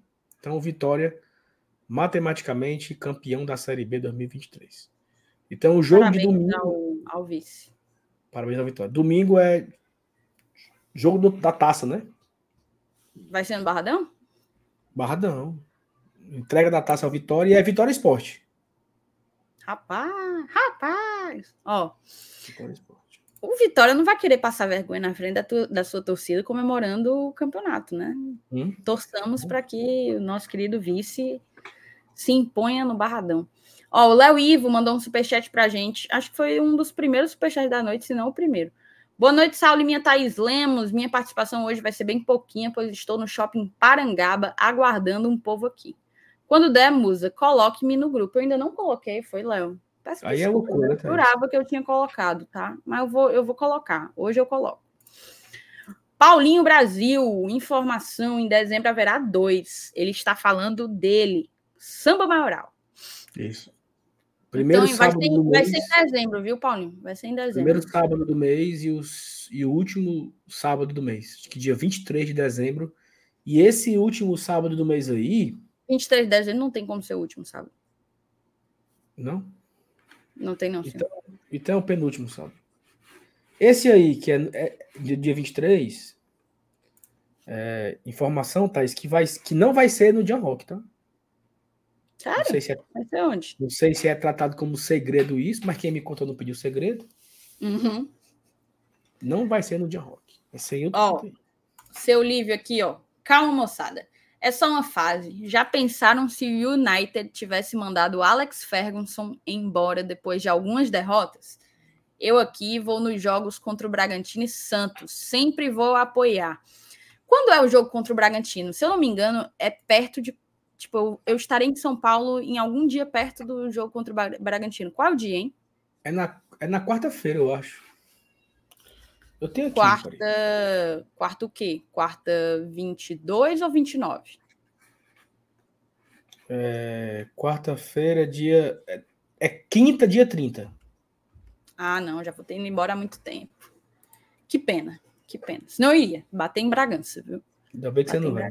Você vai ficar aqui. Ó, obrigada, viu, seu livro, pela sua mensagem. E eu concordo plenamente. Pelo contrário, eu acho assim que existem um discurso, as pessoas esquecem, na crise, as pessoas esquecem muito fácil é, o que foi conquistado, sabe? Parece como se as coisas ruins elas tomam tamanhos e proporções que as coisas boas nunca vão conseguir tomar e, e alcançar. Não sei qual é a sua opinião sobre isso. Eu, você sabe que eu sou bem, levo bem mais a sério essa história do que do que qualquer outra coisa. Me incomoda ver chamarem o Voivoda de Pardal, me incomoda ver colocarem o trabalho dele em xeque ou dizer que o ciclo está se encerrando, porque eu acho que não está, porque eu acho que ele é um cara que já demonstrou o nível de futebol que ele consegue imprimir no seu, no seu, na sua equipe, no seu time, e é um técnico em constante evolução e amadurecimento, como nós. Nós somos um time que está começando a entender como as coisas funcionam. Da mesma forma, é como eu enxergo o Voivoda, um cara que ainda é muito jovem na carreira de treinador, mas que aos poucos, e nem sempre apenas nas vitórias, mas nos fracassos e nas derrotas também, está aprendendo como que, como que as coisas funcionam. Então, é, acho que o Voivoda, por mim, o Voivoda tem que ser o nosso Alex Ferguson. Dê um contrato para o homem, para o homem ficar até o dia que ele que ele quiser. Eu, inclusive, vi uma mensagem aqui, Saulo, e não vou deixar passar, não. Isso se eu achá-la, né? Porque faz tempo que ela, que ela rolou. Mas um caba, pô, ele colocou ele fez um, uma lista, né? Tipo uma lista de pessoas que nunca podem, que não podem continuar no Fortaleza. E na mesma lista, cara, ele colocou pessoas como Romero, Pedro Augusto, Tobias. E junto a esses três, ele colocou o Tinga, velho. Assim, em hipótese nenhuma, por razão nenhuma, o Tinga pode estar numa mesma lista que esses outros três atletas. Por tudo que o Tinga já fez pelo Fortaleza e pelo que o Tinga representa quando está em campo com a camisa, com as cores e do Fortaleza. E pelo que o Tinga faz, né? E pelo jogador que o Tinga está sendo em 2023, exatamente. Não, não, 23 não. não 23 é, é muito. 23 é um ano muito grande. Pelo que o Tinga está fazendo hoje. Nos últimos jogos, você viu Brits falhar, Tite falhar, Escobar fazer pênalti, Benevenuto falhar, Tobias falhar. Qual foi a falha do Tinga nesses últimos jogos? Qual foi o. O que, que coloca o Tinga no mesmo patamar de Tobias, que jogou três jogos, deu dois gols, ou jogou quatro jogos, deu três gols, né? Que, que... Tipo, eu, não, eu tenho que expor, porque não é normal uma frase dessa. Marinho, Romero, Tobias, Tinga, Pedro Augusto e Escobar, essas pragas tem que sair do Fortaleza. Galhardo também pode sair fora. Como é que o cara coloca o Tinga nesse bolo aí, bicho? É, o, o, Tinga aí eu acho que é injusto, tá? Cada um aí tem um, o seu motivo aí, a sua.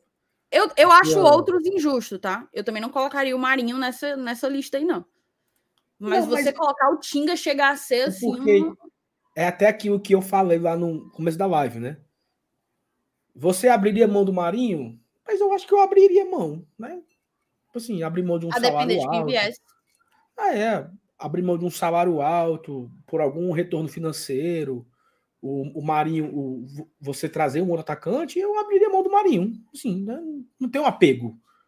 Mas o Tinga não cabe nessa, nessa relação aí, porque não é, e não é nem pelo que o Tinga fez, não. E não é nem pelo que o Tinga faz em 2023, não. É pelo que o Tinga faz hoje, pô. O Tinga é o nosso melhor lateral direito. Talvez o Tinga é o nosso melhor jogador de zaga no momento. Defensor, né? Sim. Defensor. Concordo. Talvez nesse momento o Tinga seja um dos melhores jogadores do elenco atual agora. Agora, o Tinga é um dos melhores em campo. Caio caiu de ritmo, né? Pikachu deu uma queda também, Galhardo parou de funcionar, o Lucero é um centroavante, que se a bola não chegar não tem gol. O Tinga é aquele cara que joga o jogo todo, que briga, que é, erra. O Tinga erra. Né? Se o Tinga não errasse, ele estava jogando no Barcelona, né? O Tinga erra, o Tinga tem as suas limitações, mas dentro do nosso contexto aqui, eu não consigo falar um ai do Tinga. Olha, um ai assim, não, porque o Tinga fez isso. Tem tanta gente que vem antes, né, que eu não consigo nem Muita. Nem falar do Tinga. Em relação ao Voivoda, que você estava falando agora há pouco, é, e aí, assim, é uma relação, Thaís, por muitas, eu, assim, o que aconteceu né, na minha fala no domingo, é, muitas pessoas me, xingaram, né, as pessoas aproveitam esse momento para jogarem as suas verdades, né, aquilo que está dentro do seu coração, e muitas pessoas me xingaram, assim, muitas. Eu andei, eu andei dando uma revisada hoje, assim, por cima, e tem algumas carinhas, né? Figurinhas carimbadas, aqueles que sempre esculhambam, aqueles que sempre acusam, aqueles que sempre dizem que eu sou idiota, que eu sou aquilo outro. E eu acho que essa relação com, com o Voivoda, é, ela tem um pouco disso. Porque são as mesmas pessoas que me xingaram, são as mesmas pessoas que chamam o Voivoda de vagabundo, que chamam o Voivoda de derrotado. Teve um cara que falou assim: esbravajar contra o Pedro Augusto, ele sabe. Duvido ele esbravajar contra o fracassado do Voivoda e do pilantra do Marcelo Paes.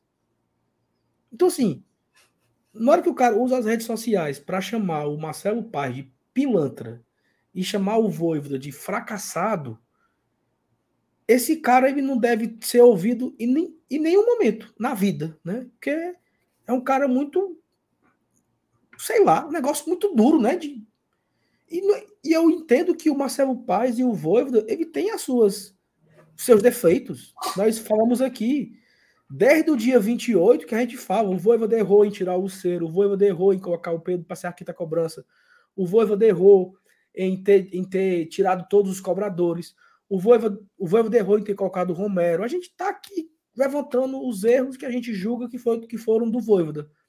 Também falamos o quê? A janela do Meldiano não, não funcionou.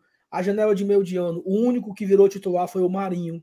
A janela de Meldiano não foi parecida com a janela do do ano passado.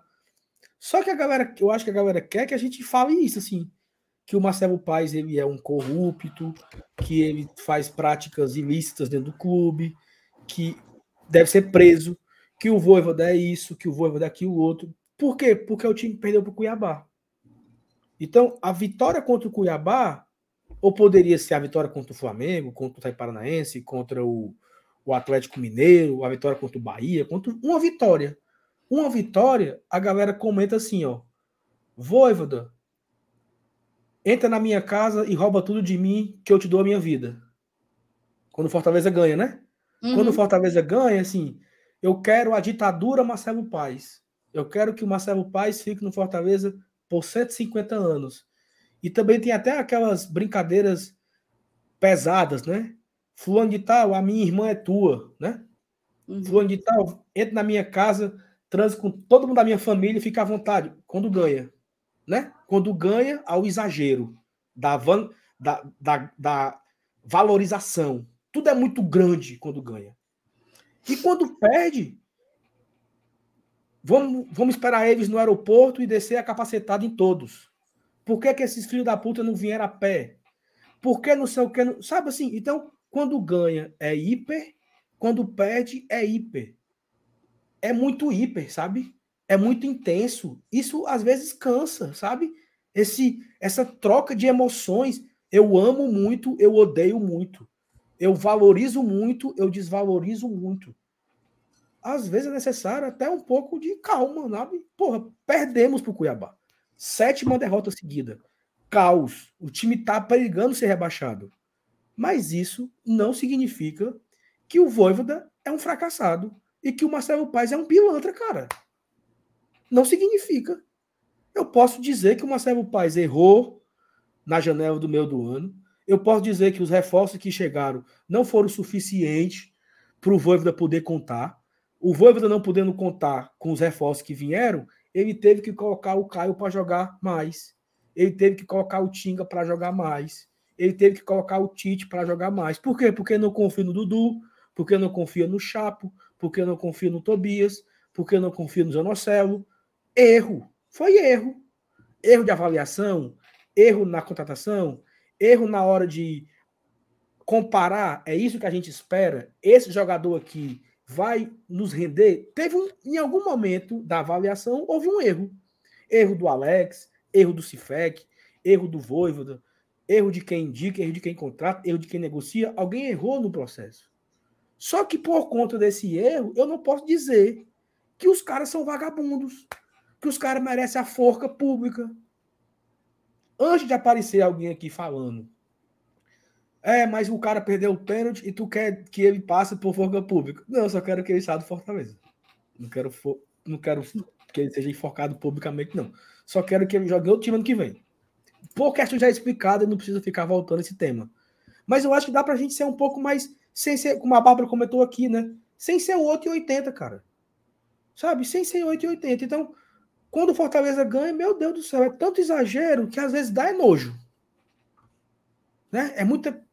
Tudo, tudo é muito, tudo é muito. E aí, outra coisa também que é, entre aspas, né? É até normal. Mas é paia. É que quando o Fortaleza ganha, muitas figurinhas somem. Ora. Porque o cara, ele não consegue ser feliz, sabe? E eu tenho uma frase que eu o Márcio Renato, quando o Fortaleza ganha o jogo, e faz tempo que ele não fala essa frase, ele fala no, ele fala no Twitter dele, né, que louvado seja o nome do nosso Senhor Jesus Cristo. Coisa assim, né, que ele fala? Uhum. Toda vitória, ele coloca isso. E é a vitória contra o Barbalha, no último minuto, gol do Poquetino, ou é a vitória contra o Corinthians do Tinga de cabeça do 2 a 0 É a, a vitória menos importante e a vitória mais importante. E eu costumo dizer que uma vitória na Série A é mais prazerosa que muita coisa na vida. Porque eu fico muito feliz quando o Fortaleza ganha na Série A. Pela dificuldade que eu sei que é conquistar os pontos. Só que tem muita gente que não fica feliz quando o time ganha. Quando o time ganha, o cara some. Quando o time ganha, o cara não twitta. Quando o time ganha, o cara não tá no chat. Quando o time ganha, o cara não comenta no Instagram. Eu acho que aí fica puto. Porra, ganhou essa merda. Cruza os braços, puto. Sabe? E quando perde, Aí, quando perde, ele aparece. Aí cresce. Aí, peito galo. Galo. Parece peito cheio. Peito cheio. E aí, assim, ele cresce, né? Porque perdeu. Aí ele tem uma, ele tem uma visão. A visão dele é assim: são todos fracassados, são todos derrotados, são todos vagabundos, são todos ladrões, são todos pilantras, todos merecem morrer. Se eu não pensar igual a ele, né? Porque ele tem o pensamento dele e eu e eu tenho que ser igual a ele. Porque se eu não pensar igual a ele, Thaís, eu sou comprado, eu sou passapano, eu sou vendido, eu sou não sei o quê. Meu amigo, vá tomar no cu. Sabe? Não me cobre acerca das suas frustrações. Eu não tenho nada a ver com as suas frustrações, com as suas lutas, com as suas batalhas, com as suas tristezas. Eu não tenho nada a ver, meu amigo. Eu tenho as minhas. E eu torço Fortaleza Esporte Clube. E aí, para dizer que não é mentira minha, tá no Instagram do Glória e Tradição a alegria que eu tive, Thaís, quando o Poquetino fez o gol contra o Barbalha. Tá gravado no Instagram. Todo mundo feliz da vida. Tanto é que quando acabou assim e o sangue esfriou, eu falei assim, ó. Mas rapaz, nós vibramos tanto por um gol contra o Barbalha. Porque foi muito legal. E o que é futebol além disso?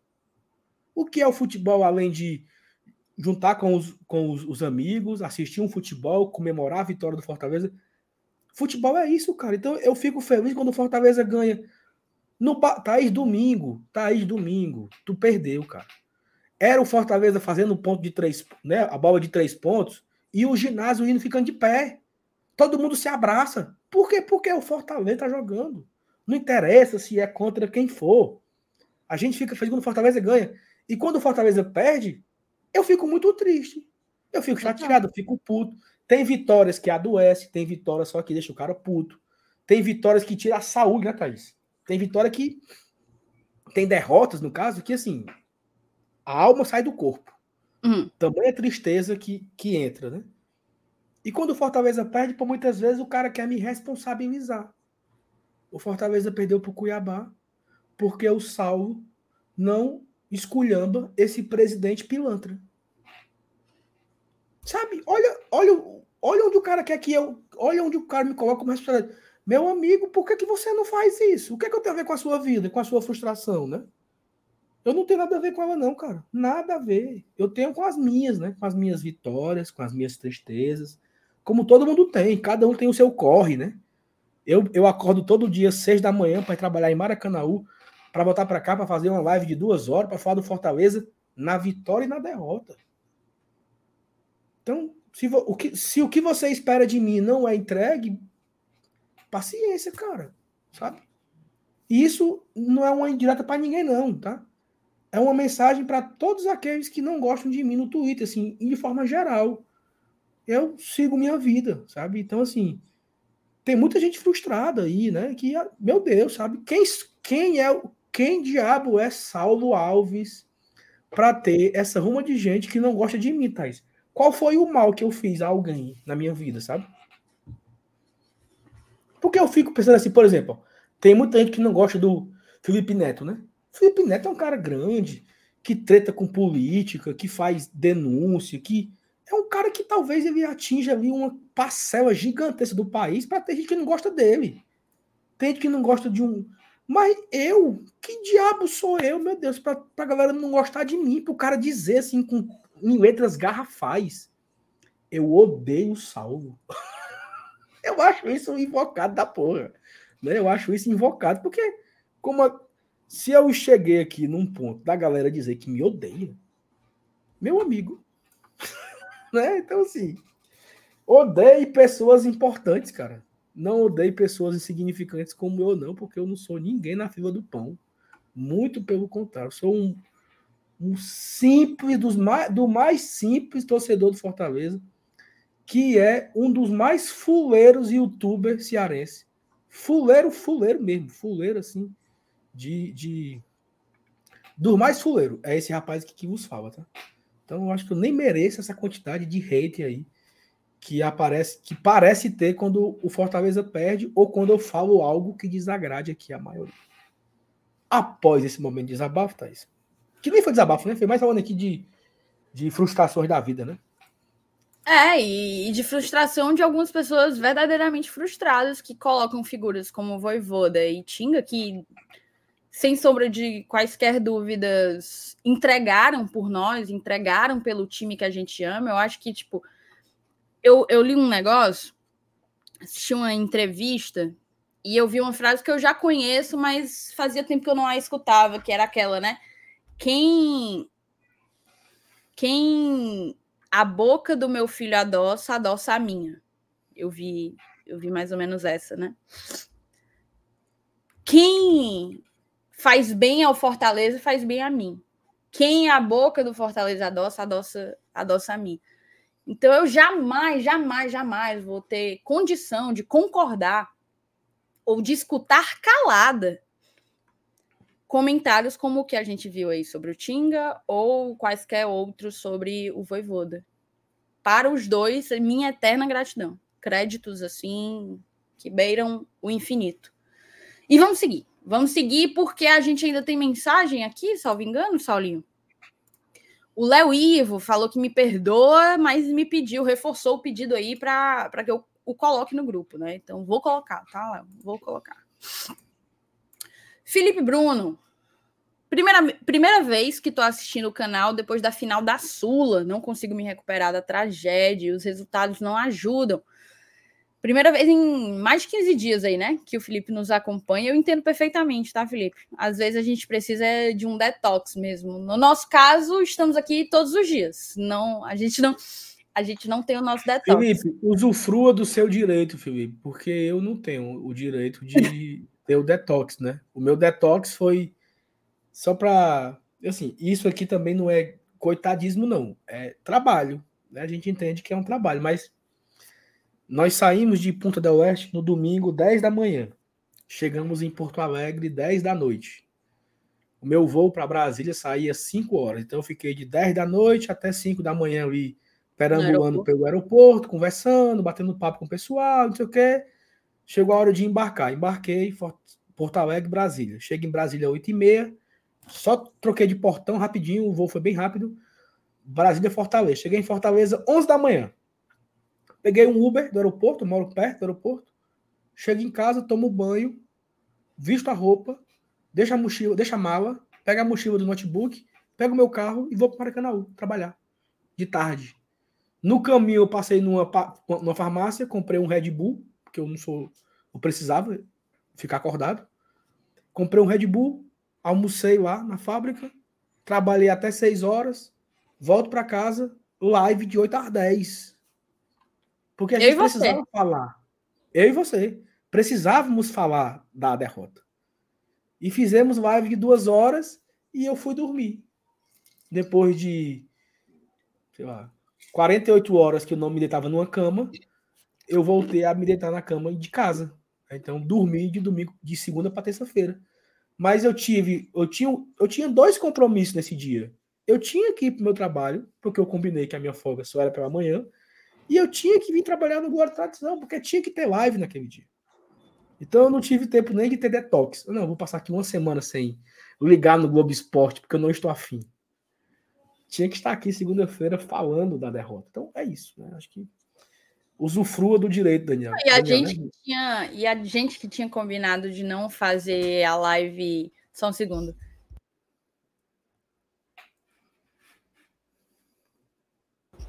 E a gente que tinha se colocado que não faria a live ganhando ou perdendo, porque a gente ia querer comemorar. Se a gente, se a gente vencesse, a gente ia querer ficar doido, né? Girar bicho em Punta del Leste.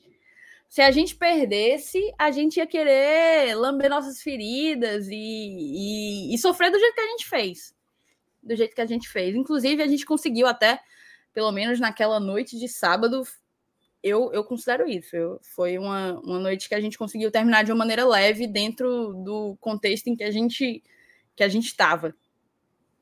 E mesmo assim a gente cobrado, meu chapa, sem dormir direito, viajando de ônibus, viagem que era para ser 10 horas, virando viagem de 15. E a galera, pipipi, rival, olha, rival. Pipipi, pipipi, por que, que não estão fazendo live? Meu chapa. Vá procurar o que fazer, meu amigo. Porque é longe, meu amigo. O, o Ponta del Oeste é longe. Oh. Se você não vive esse tipo de experiência, se você não vê o seu time viajando para puta que pariu, para poder jogar uma final de Sul-Americana, eu não posso fazer nada. Mas você pelo menos entenda que a gente estava vivendo e respirando as três cores. Abdu, Abdu Monteiro. O Abdu foi, não foi não? O Abdu foi? Foi no senhora. Foi no senhora. O Abdu tá, tá de hoje é, comemorando, se eu não me engano, Buenos são dois Aires. anos de casamento em Buenos Aires. Então, um abraço. Escolheu bem, tá? Escolheu bem. Diretamente de Buenos Aires e na audiência do GT. Mandar um beijo para ele e para Bela. Dois anos de casado, né? Eu acho que são dois anos. Dois anos de casados. Estão comemorando lá em Buenos Aires. Um grande beijo para os dois tem nosso carinho. No Caminito, quatro argentinos me abordaram e cantaram: O canal não tem nacional. A semente foi plantada. Um abraço e beijo nos amigos. Tamo juntos, tá, Abdu? Obrigada, obrigada mesmo. Eu encontrei o Abdu domingo, né? No Castelão, tava ele, a Bela, tava os, os, os, os pais da Bela, que estão também agora indo pro estádio com eles. Aí ele falou assim: Não vou perguntar se você tá bem, não, porque eu sei que você não tá. Bom, perfeito. Ainda estou, ainda estou de luto, né? É isso. Rafael Hatz, vocês acham que a aposta em nomes desconhecidos e mais baratos foi nosso maior erro, como também acertamos ano passado com Sasha, Caio e Zé? É uma boa pergunta do Rafael, tá? Vou mandar para ti. Comece, que depois eu comento. É porque quando. Assim, e é, é, é tipo que ele falou, né? Quando o Caio veio, o Caio nem tanto, né? Mas e nem o Zé, tá? Acho que o Zé não era não era aposta, né? O Zé é um cara que jogou Vitória, jogou Atlético Mineiro. No próprio Galo, se não me engano, o Zé foi buscado junto ao Galo, né? É, o, o Zé Welles tinha feito uma boa Série A pelo esporte, né? Em, em 2021. 21 era? Que jogou no esporte? É, 21, né? Acho que sim. É, 21. Ele, ele era um, do, um dos poucos que, que escaparam daquele 21 no, no, lá no, no esporte, né? Então ele veio, quando o Zé veio, ele não veio como desconfiança, ele veio como desconfiança. Todo mundo dizia assim: vixe, esse aí é muito ruim. Esse é caneludo. É porque ele, é tinha aquele, ele tinha aquele peso de rebaixamento, né? Se eu não me engano, ele não. tinha caído com o Botafogo, tinha. aí caiu com o esporte.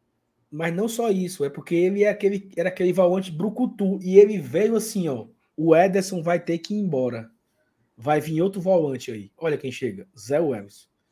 Então ele veio com o peso de substituir o Ederson, né? Ele foi muito criticado na época, quando o Zé Everson veio. Em relação ao Sacha, não, aí sim, era um total desconhecido, né?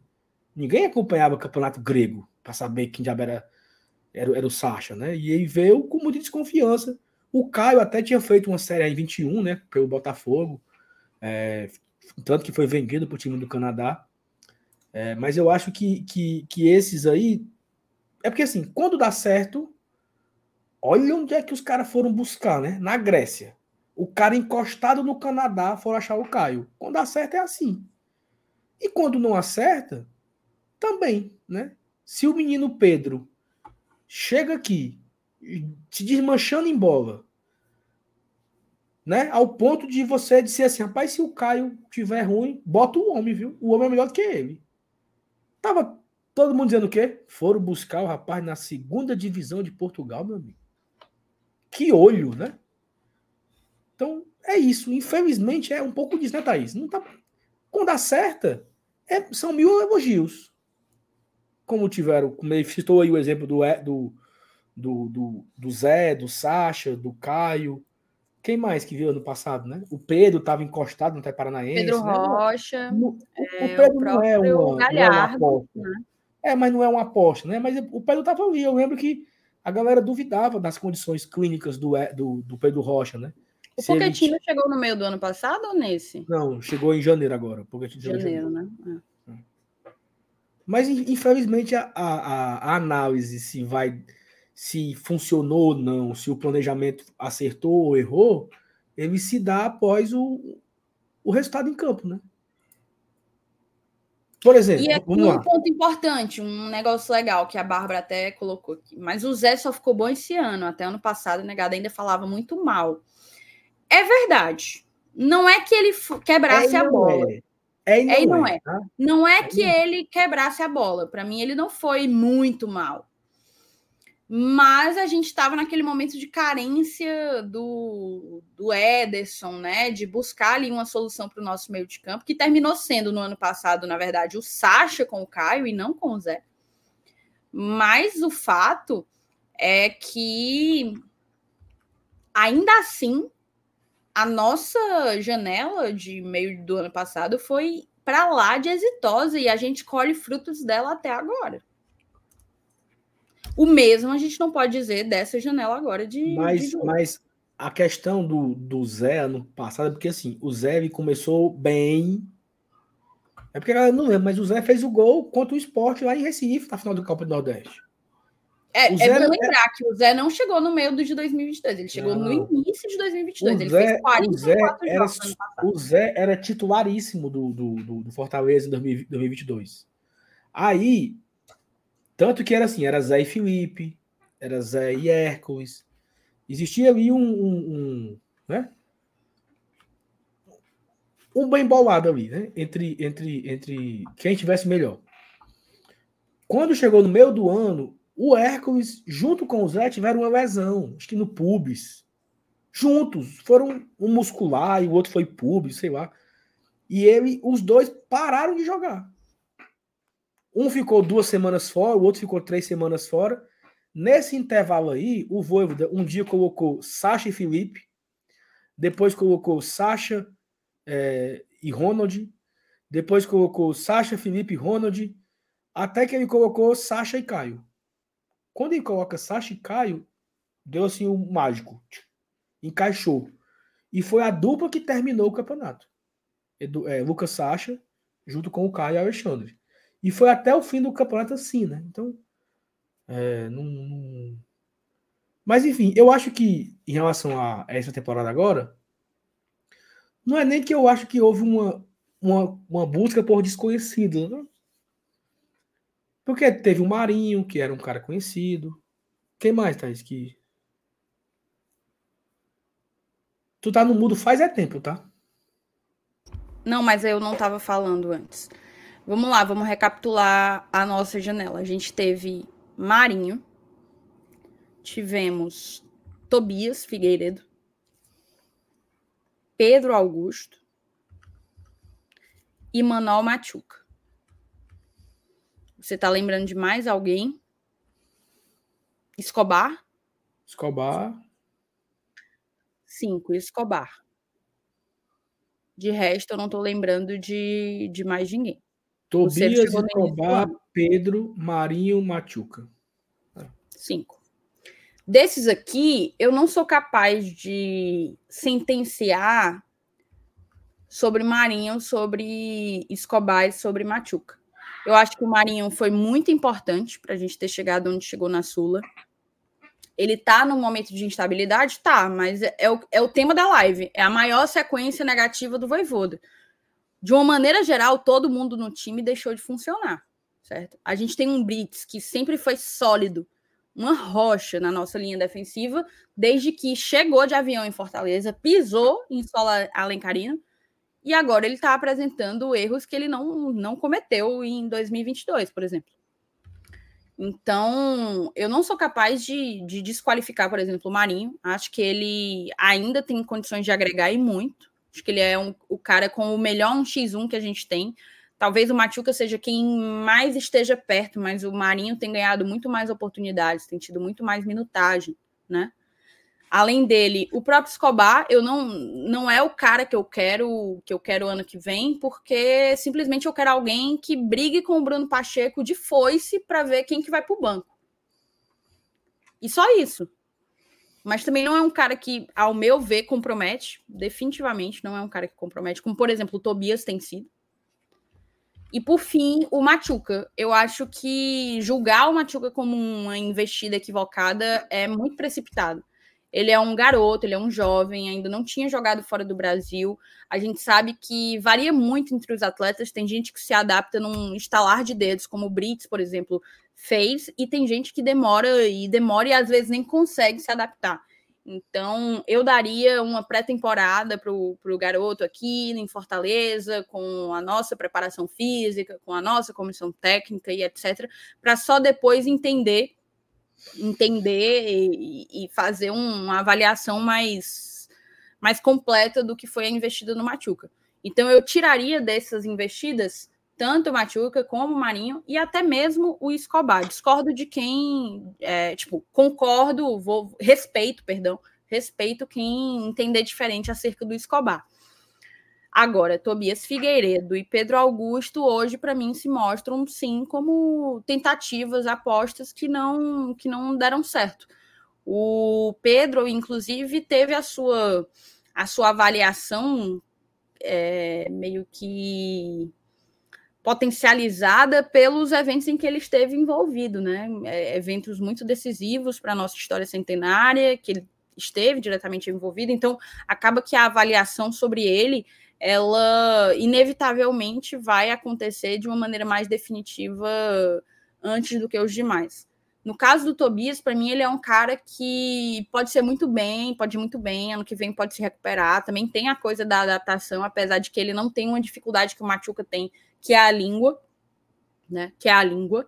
Então, o Tobias pode ser que a, ressurja no ano que vem, isso aí eu não descarto de maneira nenhuma, mas o fato é que o Tobias tem prejudicado, né? Em 2023, assim, ele já foi responsável por gol, gol contra, já foi, já esteve envolvido em lances em que a gente acabou é, sendo vazado e etc. Então, eu acho que na verdade você fazer uma avaliação completa, integral sobre a janela, no momento em que a gente vive, acaba acaba meio que caminhando para um certo viés de confirmação, assim, tipo, tá tudo uma merda, a gente tá perdendo tudo, ninguém presta, ninguém que chegou presta, ninguém que chegou salvou. Não acho que é bem por aí, mas eu concordo com qualquer pessoa que disser a nossa janela de 2000, no meio de 2022 foi bem melhor do que a nossa janela no meio de 2023. Isso para mim é um fato. É isso. Eu só queria ver aqui um, um, ponto que me veio aqui na cabeça. Eu não sei nem onde é que eu vejo isso, sabe? Porque eu sou meio burro. É, Diz o que é. Com negócio, com negócio de SofaScore. Hum. Mas o Tobias, ele atuava lá no time dele mais pela direita ou mais pela esquerda? A gente vai ver isso agora, certo? Vou... Por que a pergunta? Por que a pergunta? Porque aqui no Fortaleza ele jogou três vezes ao lado do, do Benevenuto. Ah, do Benevenuto. É verdade. verdade. Não, ao lado do Benevenuto, né? Jogando pelo lado esquerdo. Como cara pela esquerda, exato. Como cara pela esquerda. Então, eu não sei se ele é um zagueiro melhor pela direita. Porque aí talvez o Voivoda colocou ele numa condição, né? Que ele. Assim, não é desculpa, tá? É só mesmo para entender. Assim, pô, será se o cara não foi prejudicado por jogar é, fora da, da, sua posição de origem, né? Será se ele não se sentiria mais confortável jogando pelo lado dele, o lado da direita, né? Até questão de, de posicionamento, movimentação. Será se isso influencia no, no, seu desempenho em campo? Porque, assim, eu não acredito, Thais, que ele é tão ruim assim, sabe? Eu não acredito que ele é tão abaixo assim. Porque ele fez jogos bem ruins, né? Então, assim, pô, ele não. Um cara desse tava jogando na Premier League. Ele é ruim assim mesmo. Como é que pode? Não era Premier League, né? Era Championship, né? Mas, uhum. enfim, a segunda divisão inglesa é um campeonato muito difícil. O cara vinha jogando lá, vez ou outra, né? Então, será se ele, será se ele é, era tão ruim assim, né? Não, porque não faz sentido sei. Não faz sentido ter sido um negócio muito aleatório. Não, vamos aqui no, no Brasfoot ter um português jogando na Inglaterra, traz ele. Né? Então eu pensei agora aqui, né, que ele jogou alguns jogos pelo lado esquerdo, né? E ele jogou ao lado do Benevenuto também, que também não está bem. Que o Benevenuto também está numa situação de né, abaixo ali. Então, não sei, assim, né? Se, o, que é que, o que é que devemos pensar sobre isso, né? Ó, oh, vamos Mas, trazer assim, algumas informações do Tobias, certo? Na Championship de 2022 e 2023, ele jogou 22 jogos, sendo 18 como titular, 75, a média de 75 minutos por partida. E tá aqui, o mapa de calor fala por si só, né, Saulo? A, a zona dele era pelo lado direito, ele é destro e era pelo lado direito. Bem lembrado por você, inclusive, que ele pra, praticamente só fez dupla com o Benevenuto, então, portanto, substituindo o Tite pela esquerda, né? Aqui é o Championship, mas se você bota na FL Cup, ele só jogou um jogo, eu acho, né? Também pela direita. Na FA Cup também só jogou um jogo pelo Liverpool, olha só. Em, do, em 21 22. Aí aqui ele jogou pela esquerda, ó. Mas aí foi em 21 oh, 22. No jogo contra no jogo contra o Grêmio, que é o único jogo do Tobias que ele foi bem, tá? Ele deu um encaixe legal ali ao lado do, do, do, do Escobar. Foi muito legal o jogo do Tobias contra o Grêmio. E eu, eu, eu comentei isso com o. É, eu, eu comentei isso com o Juvenal. Eu falei, Juvenal, presta atenção. O Fortaleza vai agora sair jogando. O Fernando Miguel, Fernando Miguel, né? O Fernando Miguel tocava no, no, no Tobias. E para ele dar o passe pro. Para ele dar o passe para o Escobar, ele tem que virar o corpo. Porque ele não tem a perna canhota. Então ele não só dá aqui, né? Ele precisa virar para bater de direita. Eu falei assim: olha a quantidade de tempo que ele perde para dominar e girar o corpo. O Tobias já não está mais na posição. Aí o Escobar. Ele tem que voltar e devolver no Benevenuto. Então, aconteceu isso várias vezes no jogo. O cara teve se. O cara não é canhoto. Isso acontece com qualquer time que tem o zagueiro destro jogando do lado canhoto. Quando um jogador, quando um jogador é canhoto, é mais fácil. Por isso que hoje se busca muito o zagueiro canhoto porque ele tem a facilidade de jogar, sair jogando com a perna dele, né? Eu percebi isso naquele jogo do Grêmio, né? Eu fiquei minutos olhando para o Tobias em campo. Ele correndo todo torto, ele tendo que se movimentar melhor para poder dar o passe. Não sei se isso tem uma influência aí na sua, nas suas atuações negativas, né? É isso. Cara, ó, eu vou aproveitar então, Saulinho, para a gente trazer aqui algumas informações da nossa pauta. Ainda tem algumas mensagens que a gente precisa ler, mas como a gente acabou demorando um pouquinho mais, vamos tentar dar uma antecipada na pouca pauta que a gente tinha, que a gente tinha separado, certo? A primeira delas que eu vou colocar aqui na tela é acerca do início das vendas dos ingressos para o confronto contra o Cruzeiro no próximo sábado. Fortaleza e Cruzeiro, check-in disponível e vendas de ingressos. Check-in para a partida Fortaleza e Cruzeiro, válido pela trigésima rodada do Brasileirão, portanto, um jogo adiado, né? Já está disponível no, no site do sócio. Os ingressos estarão à venda a partir da quarta-feira, às nove da manhã. Portanto, começam amanhã, às nove da manhã, no Leão Tickets e nas lojas físicas, com mulheres pagando meia entrada. A partida ocorre nesse sábado às 18h30 na Arena Castelão e tem promoção especial para sócios torcedores. Aqui foram os horários do check-in, mas o que interessa nesse momento são as vendas de ingressos que começam na manhã de amanhã, na manhã dessa quarta-feira feriado. É, os preços, né? Você vê aqui, Superior Sul com 75 meia, 150 inteira, aí na Inferior Sul 15 meia, 30 inteira, Superior Central 25,50 e etc. Por que que tá tão caro a Superior Sul e a Superior Norte? Porque elas precisam ter o mesmo o mesmo valor, né? Justamente, e a Superior Norte foi dada ao visitante. Então, acaba que o Fortaleza precisa manter isso. Mas, em compensação, há uma promoção, né?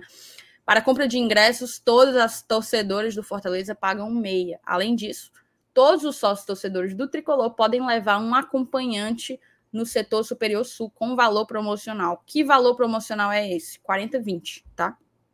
40-20, 40 inteira, 20 a meia na superior sul.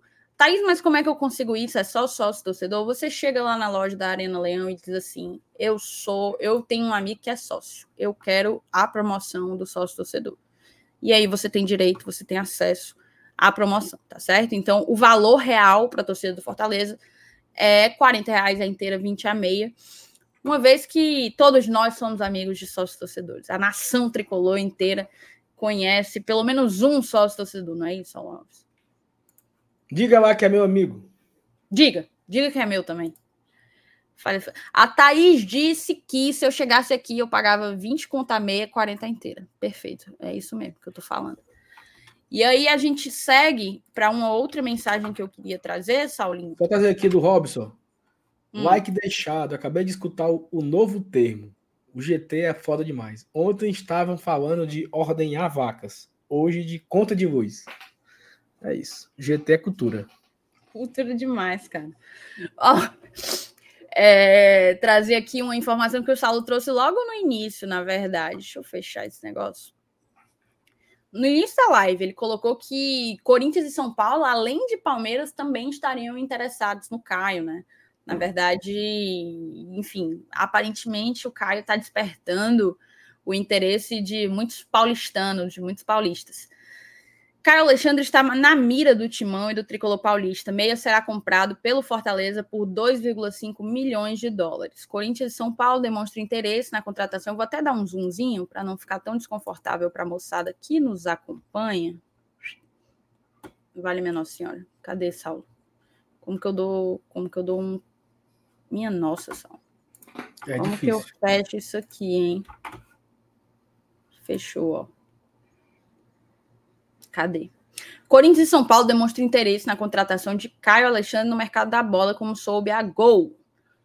O meio-campista está na mira da dupla paulista para a, para a próxima temporada, mas ainda não recebeu propostas. O Palmeiras, apontado como possível destino em 2024, ainda não fez contato a fim de contratar o jogador de 24 anos na próxima janela de transferências. Os paulistas que demonstram interesse até o momento são justamente os dois rivais, Corinthians e São Paulo.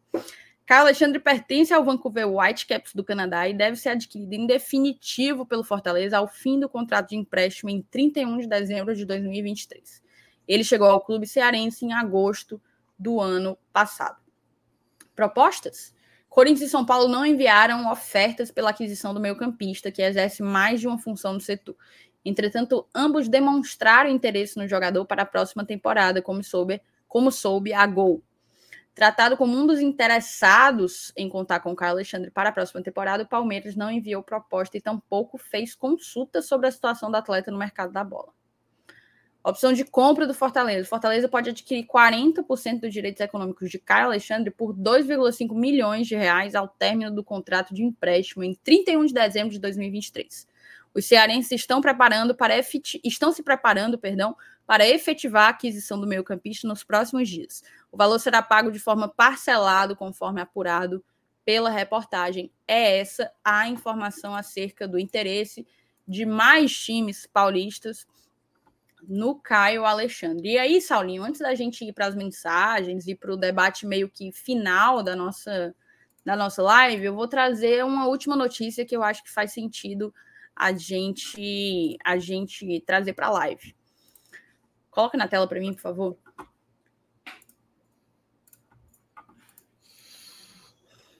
Ok, há sete jogos sem vencer na temporada, o Fortaleza engata maior sequência negativa com o Voivoda.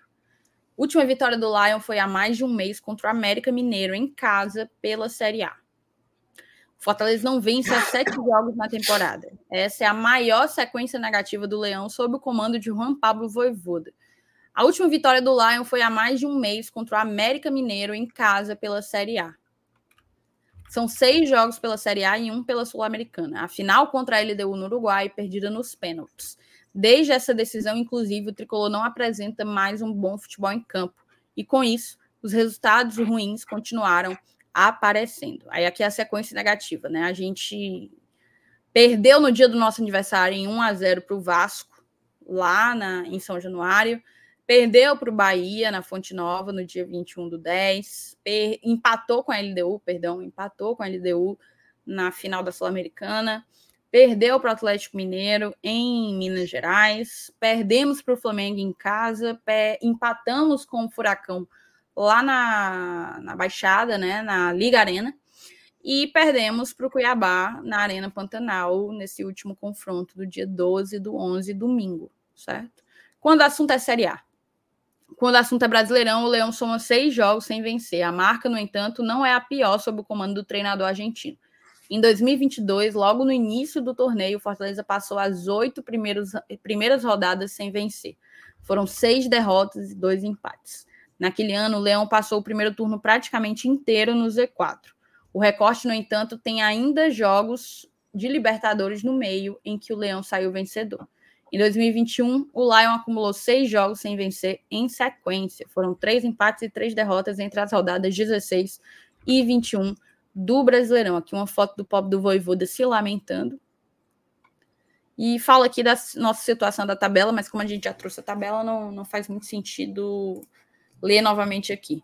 Agora eu queria a sua opinião, Saulinho. Eu acabei lendo muitas notícias. Ingresso, Caio, sequência negativa. Faça um, aprumado aí. É, ingressos, né? Tem promoção. Você consegue comprar ingresso promocional. Falamos aqui já. Já tem um setor esgotado apenas, só a prêmio, mas Tá perto de acabar a bossa nova e especial. Quem não fez o check-in ainda, faça. Quem puder comprar ingresso para levar alguém que não é sócio, compre para sábado. É muito importante a gente ir para o jogo de sábado, empurrar o Fortaleza para acabar essa sequência negativa. É, em relação ao Caio, né, aquilo que falamos no começo da live até, é, e até o, aquilo que eu reforcei, né? Durante os próximos dias e os primeiros dias após o campeonato, vai ter notícia de tudo que é jeito. Vai ter técnico indo para um time, goleiro indo para outro, atacante indo para outro. Então, todo tempo vai aparecer essa notícia. Já teve agora do Crispim, já teve do Zé Everson, tá tendo agora do Caio, e não deve parar por aí, tá? vai ter boataria aí no meio do mundo. Eu acho que é a época que o, o Jorge Nicola adora, o canal dele hum. bomba, porque é a época das especulações, né? Então todo mundo vai ficar acompanhando as especulações do Jorge Nicola, do André Hernan, dos outros jornalistas aí pelo Brasil afora, colocando jogador de um time no outro, contando como é que está a negociação, avançou não sei quem, avança a negociação de não sei quem para não sei quem, então deve ter isso daí. O que importa é que o Fortaleza já está pagando pelo Caio, é do Fortaleza. Se tiver uma proposta, o Fortaleza vai vender. Se não tiver, ele vai permanecer aqui para a próxima temporada.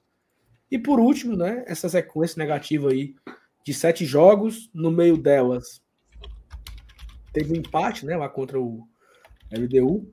Tá, isso sabia que o Adalto Desde o dia que ele foi embora para o Canadá, passar, fazer o seu intercâmbio, tem esses sete jogos, né? Antes de viajar, o Adalto esteve, esteve na, na prêmio acompanhando. Vamos sequestrá-lo, então? Trazer Fortaleza de volta? América Mineiro. Ele poderia voltar logo, né? Deveria. Ele tá com o negócio de. Porque você de... sabe que ele tá só sendo besta, né? Lá. Só sendo besta. Esse negócio de ficar fazendo cocô nos cantos, de é, conhecer exatamente conhecer os banheiros de não sei aonde, não sei aonde, não sei aonde, e o Lion, né? Onde está a sua. Onde está Adalto Júnior? A, a, a, o Fortaleza, né? Volte para casa. Volte, que a gente precisa unir as forças ali na prêmio para o Fortaleza voltar a ganhar, né? Mas assim, são sete jogos, e aí é importante a gente entender. Tem um contexto aí, ó. Sete jogos, né? Eita porra. Sete jogos que não ganha. Quantos em casa? Poucos. Poucos não. Um. Isso. Um. Dos sete jogos que o Fortaleza não vence, o único que foi em casa foi contra o Flamengo. E o outro foi no Uruguai. Né? Um foi no Uruguai e o outro foi contra o Flamengo. Os outros cinco, pelo brasileiro, foram fora de casa. Vasco, Fortaleza poupado ali, né? Mesclado. Bahia, Fortaleza mesclado. Atlético Mineiro, Atlético Paranaense, empate. E Cuiabá. Então, sete jogos que não ganha. Seis jogos fora de casa. Né? E o Fortaleza tem o Castelão como sua força. Fortaleza esse ano tem três derrotas no brasileiro em casa: Cuiabá, Bragantino e Flamengo e ele tem três empates: Bahia, Internacional e São Paulo. Então, nove fora, 15, hum. nove vitórias. Ele venceu nove jogos como mandante, empatou três e perdeu três. E faltam agora mais quatro jogos em casa para acabar o campeonato: Cruzeiro, Palmeiras, Botafogo e Goiás. Então, o mando de campo do Fortaleza é legal. Fortaleza fez 9 vezes 3, 27, com 3, 30. Dos 43 pontos, Fortaleza fez 30 em casa. Né? Mostrando aí a sua força como mandante. Então, sete jogos que não ganha, apenas uma, uma derrota em casa, que foi contra o Flamengo, em toda aquela circunstância ali de ressaca, sem bateria, todo mundo murcho, torcida do Flamengo em peso, tudo isso daí, né? Mais o Fortaleza desligado, perdendo gols, né? O Fortaleza não fez uma partida tenebrosa, mas perdeu, né? Perdeu, não interessa jogar muito e perder, né? Perdeu. mas foi a única em casa. Então a minha expectativa é que desses próximos três jogos em casa, que são três jogos difíceis pra caramba, é uma sequência em casa, né? Sábado, quinta e domingo. As próximas duas semanas aí, o Fortaleza só joga no Castelão. Isso é bom porque, Thais, ó, uma semana em casa de repouso, né, jogadores, sem ter que viajar, então é, é casa, PC, né, folgaram ontem à tarde, né, chegaram ontem meio-dia, é, então ele jogaram jogaram domingo, chegaram ontem, folga de noite. Aí hoje em casa, treina, treina, treinaram hoje à tarde. Aí vão treinar amanhã à tarde, quinta à tarde, sexta à tarde, concentra para jogar no sábado. Domingo folga, treina segunda-feira aqui, terça-feira aqui, quarta-feira aqui, concentra, joga quinta. Treina sexta aqui, sábado treina, concentra, joga aqui de novo no domingo. Então, não tem viagem, é só casa PC. Tem um dado, Thaís, que dos últimos 60 dias, não, dos últimos 30 e tantos dias, os jogadores só dormiram em suas casas sete. Foram tantas. Tu viu o que eu disse? É, não. Dos últimos Durante 30... 30 e tantos dias, só sete em casa. Só sete em casa. Porque tava viajando, né? Uhum. Vai para o Uruguai, tem que. Assim, é. Vai para São Januário. Aí, em São Januário, para Salvador. Já foram, já foram cinco dias fora de casa, né? Aí, de Salvador, ficou uma semana aqui. Que, que são esses sete dias, praticamente. Aí tem que viajar para o Uruguai na, na quarta-feira. Aí volta domingo. Um dia, Belo Horizonte. De Belo Horizonte, volta para cá. Flamengo. Flamengo tem Curitiba. De Curitiba para Cuiabá. Então, tudo isso afeta. Então, o que é que eu espero, né? Uma semaninha dentro de casa, treinando em casa, trabalhando em casa, sete jo três jogos seguidos em casa, os próximos. Ó, o time chegou de viagem ontem, segunda, dia 13. A próxima viagem, Thaís, ela deve acontecer somente é, no dia 30. Ele joga, então ele deve viajar para São Paulo no dia 29, né? Então, assim, 16 dias sem viajar, né? 16 dias de jogadores dormindo com suas famílias. São 16 dias dormindo em casa, jogadores. Isso também é importante para o elenco, né? É importante para o jogador para se recompor. Quando a gente chega de viagem cansado, não é bom? À noite, na, na, nossa cama, no nosso quarto, no nosso conforto, no nosso banheiro, né? Então, o jogador também tem um pouco disso. 16 dias sem viagem. Eu, eu aposto muito nisso como um fator desse, dessa retomada que o Fortaleza deverá ter agora sem viagens, em casa, com a família, com apoio, trabalhando, para a gente voltar a vencer. É o que eu espero desses próximos três jogos. É uma sequência super difícil, né? Mas olha só, dos seis jogos do campeonato, Thaís, são apenas dois jogos fora de casa: Bragantino e Santos. E são viagens curtas, né? Viagem para São Paulo. Até que a viagem para Santos em si, no ônibus, é um pouco mais cansativa e tal. Mas enfim, é isso. Essa é a minha expectativa para esse próximo, para essa reta final do campeonato. Mais jogos em casa, menos viagem, menos desgaste. E que a gente consiga terminar esse brasileiro de uma forma sossegada e tranquila. E tudo começa sábado contra o Cruzeiro. Se Deus quiser a gente fazer e a nossa obrigação vencer, ir aos 46 pontos e aliviar a cabeça, né? Tem aqui é mensagem para a gente ler e acabar? Bora. Quer que eu leia? Leia. Luciano Tavares, Voivoda tem que ser o Tele Santana do Fortaleza. O seu, o Sr. Ferguson, Alex Ferguson, vai ser o técnico que vai mudar nosso patamar técnico para mais de cinco anos. Concordo. É isso, Valeu, tamo junto. Eliana, amigo do GT, estou com vocês. Triste com as derrotas, porém sou Fortaleza acima de tudo. Confesso que sonho em conhecer o Voivoda. Amo vocês. Um beijo, Eliana. Vamos ver se a gente consegue realizar esse seu sonho aí. Mário Azevedo, boa noite. Esse é o motivo por que prestigio o GT. Muita sobriedade em contextualizar a realidade sobre o sentimento pelo tricolor. Doutor Saul, continua assim, tamo junto. Porra, Mário, que mensagem. Obrigado. Doutor. Sou doutor de nada, Mário, porque eu nem sou médico, nem sou advogado e nem fiz doutorado. Doutor aqui só Márcio Renato, né? Que ele é doutor em sociologia, então é o único doutor aqui é ele. A nossa, Perfeito. A nossa... o único doutor é quem tem doutorado. Eu sou advogada e não sou doutora, não, senhor. Você é mestra, né? Sou mestra. Sou mestra. Você não é só advogada, você é mestra. Valeu, Mário. Obrigadão. Ó, o Paut, concordo, Thais. Escobar já demonstrou o suficiente para que exista uma confiança no próximo ano. Muitos esquecem, esquecem que o Felipe, para muitos, o melhor volante dos últimos tempos, se firmou depois de dois anos. Até mais, tá? Precisou de lateral, né? Precisou de mais tempo, exato. Até mais. O Felipe chega na metade de 2015 e ele começa a jogar de lateral em 2016 por uma questão de improvisação, né? Ele foi improvisado na lateral e aí ele foi ali, né? Até para se tornar o volante mesmo, volante, volante, em 2018 com o Voi, com o Senna. Então, três anos depois é que o Felipe se firma no meio campo como volante titular da equipe, né? Então, não foi só, nem foi só dois anos, né? Olha o Matheus aqui para salvar a noite. Sobre o tema Machuca, dois pontos a destacar. A Rascaeta demorou dois anos para mostrar todo o seu futebol no Brasil.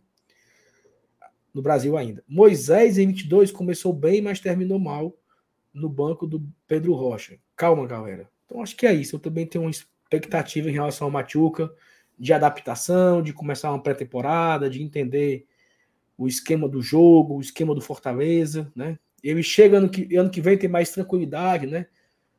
Jogos ali um pouco mais tranquilos para ele melhorar sua confiança e retomar esse futebol que ele tinha na Argentina, né? É isso, Thaís. Acabou? É isso. Temos uma live, viu, Saulinho? Eu e você, como, você e eu. Como diria, como diria Moção, é um K, um B e um osse. Um osse. Acabou-se. Acabou-se. Galera, Vamos muito embora, obrigado. Gente. Amanhã, Amanhã a gente tem, tem conteúdo de manhã, conteúdo à noite. Esperamos vocês para tanto conferir o nosso vídeo, saindo logo cedinho na manhã de quarta-feira, feriado. Você acorda, toma o seu café da manhã e liga lá. GT na sua TV, no seu celular, no seu computador, em qualquer dispositivo. À noite, encontro marcado às 8 horas, como sempre. Esperamos todos vocês. Simbora? Valeu, então. Um grande é beijo. Até a próxima. Deu beijo. Tchau, tchau. Beijo, beijo, galera. Valeu. Tchau, tchau.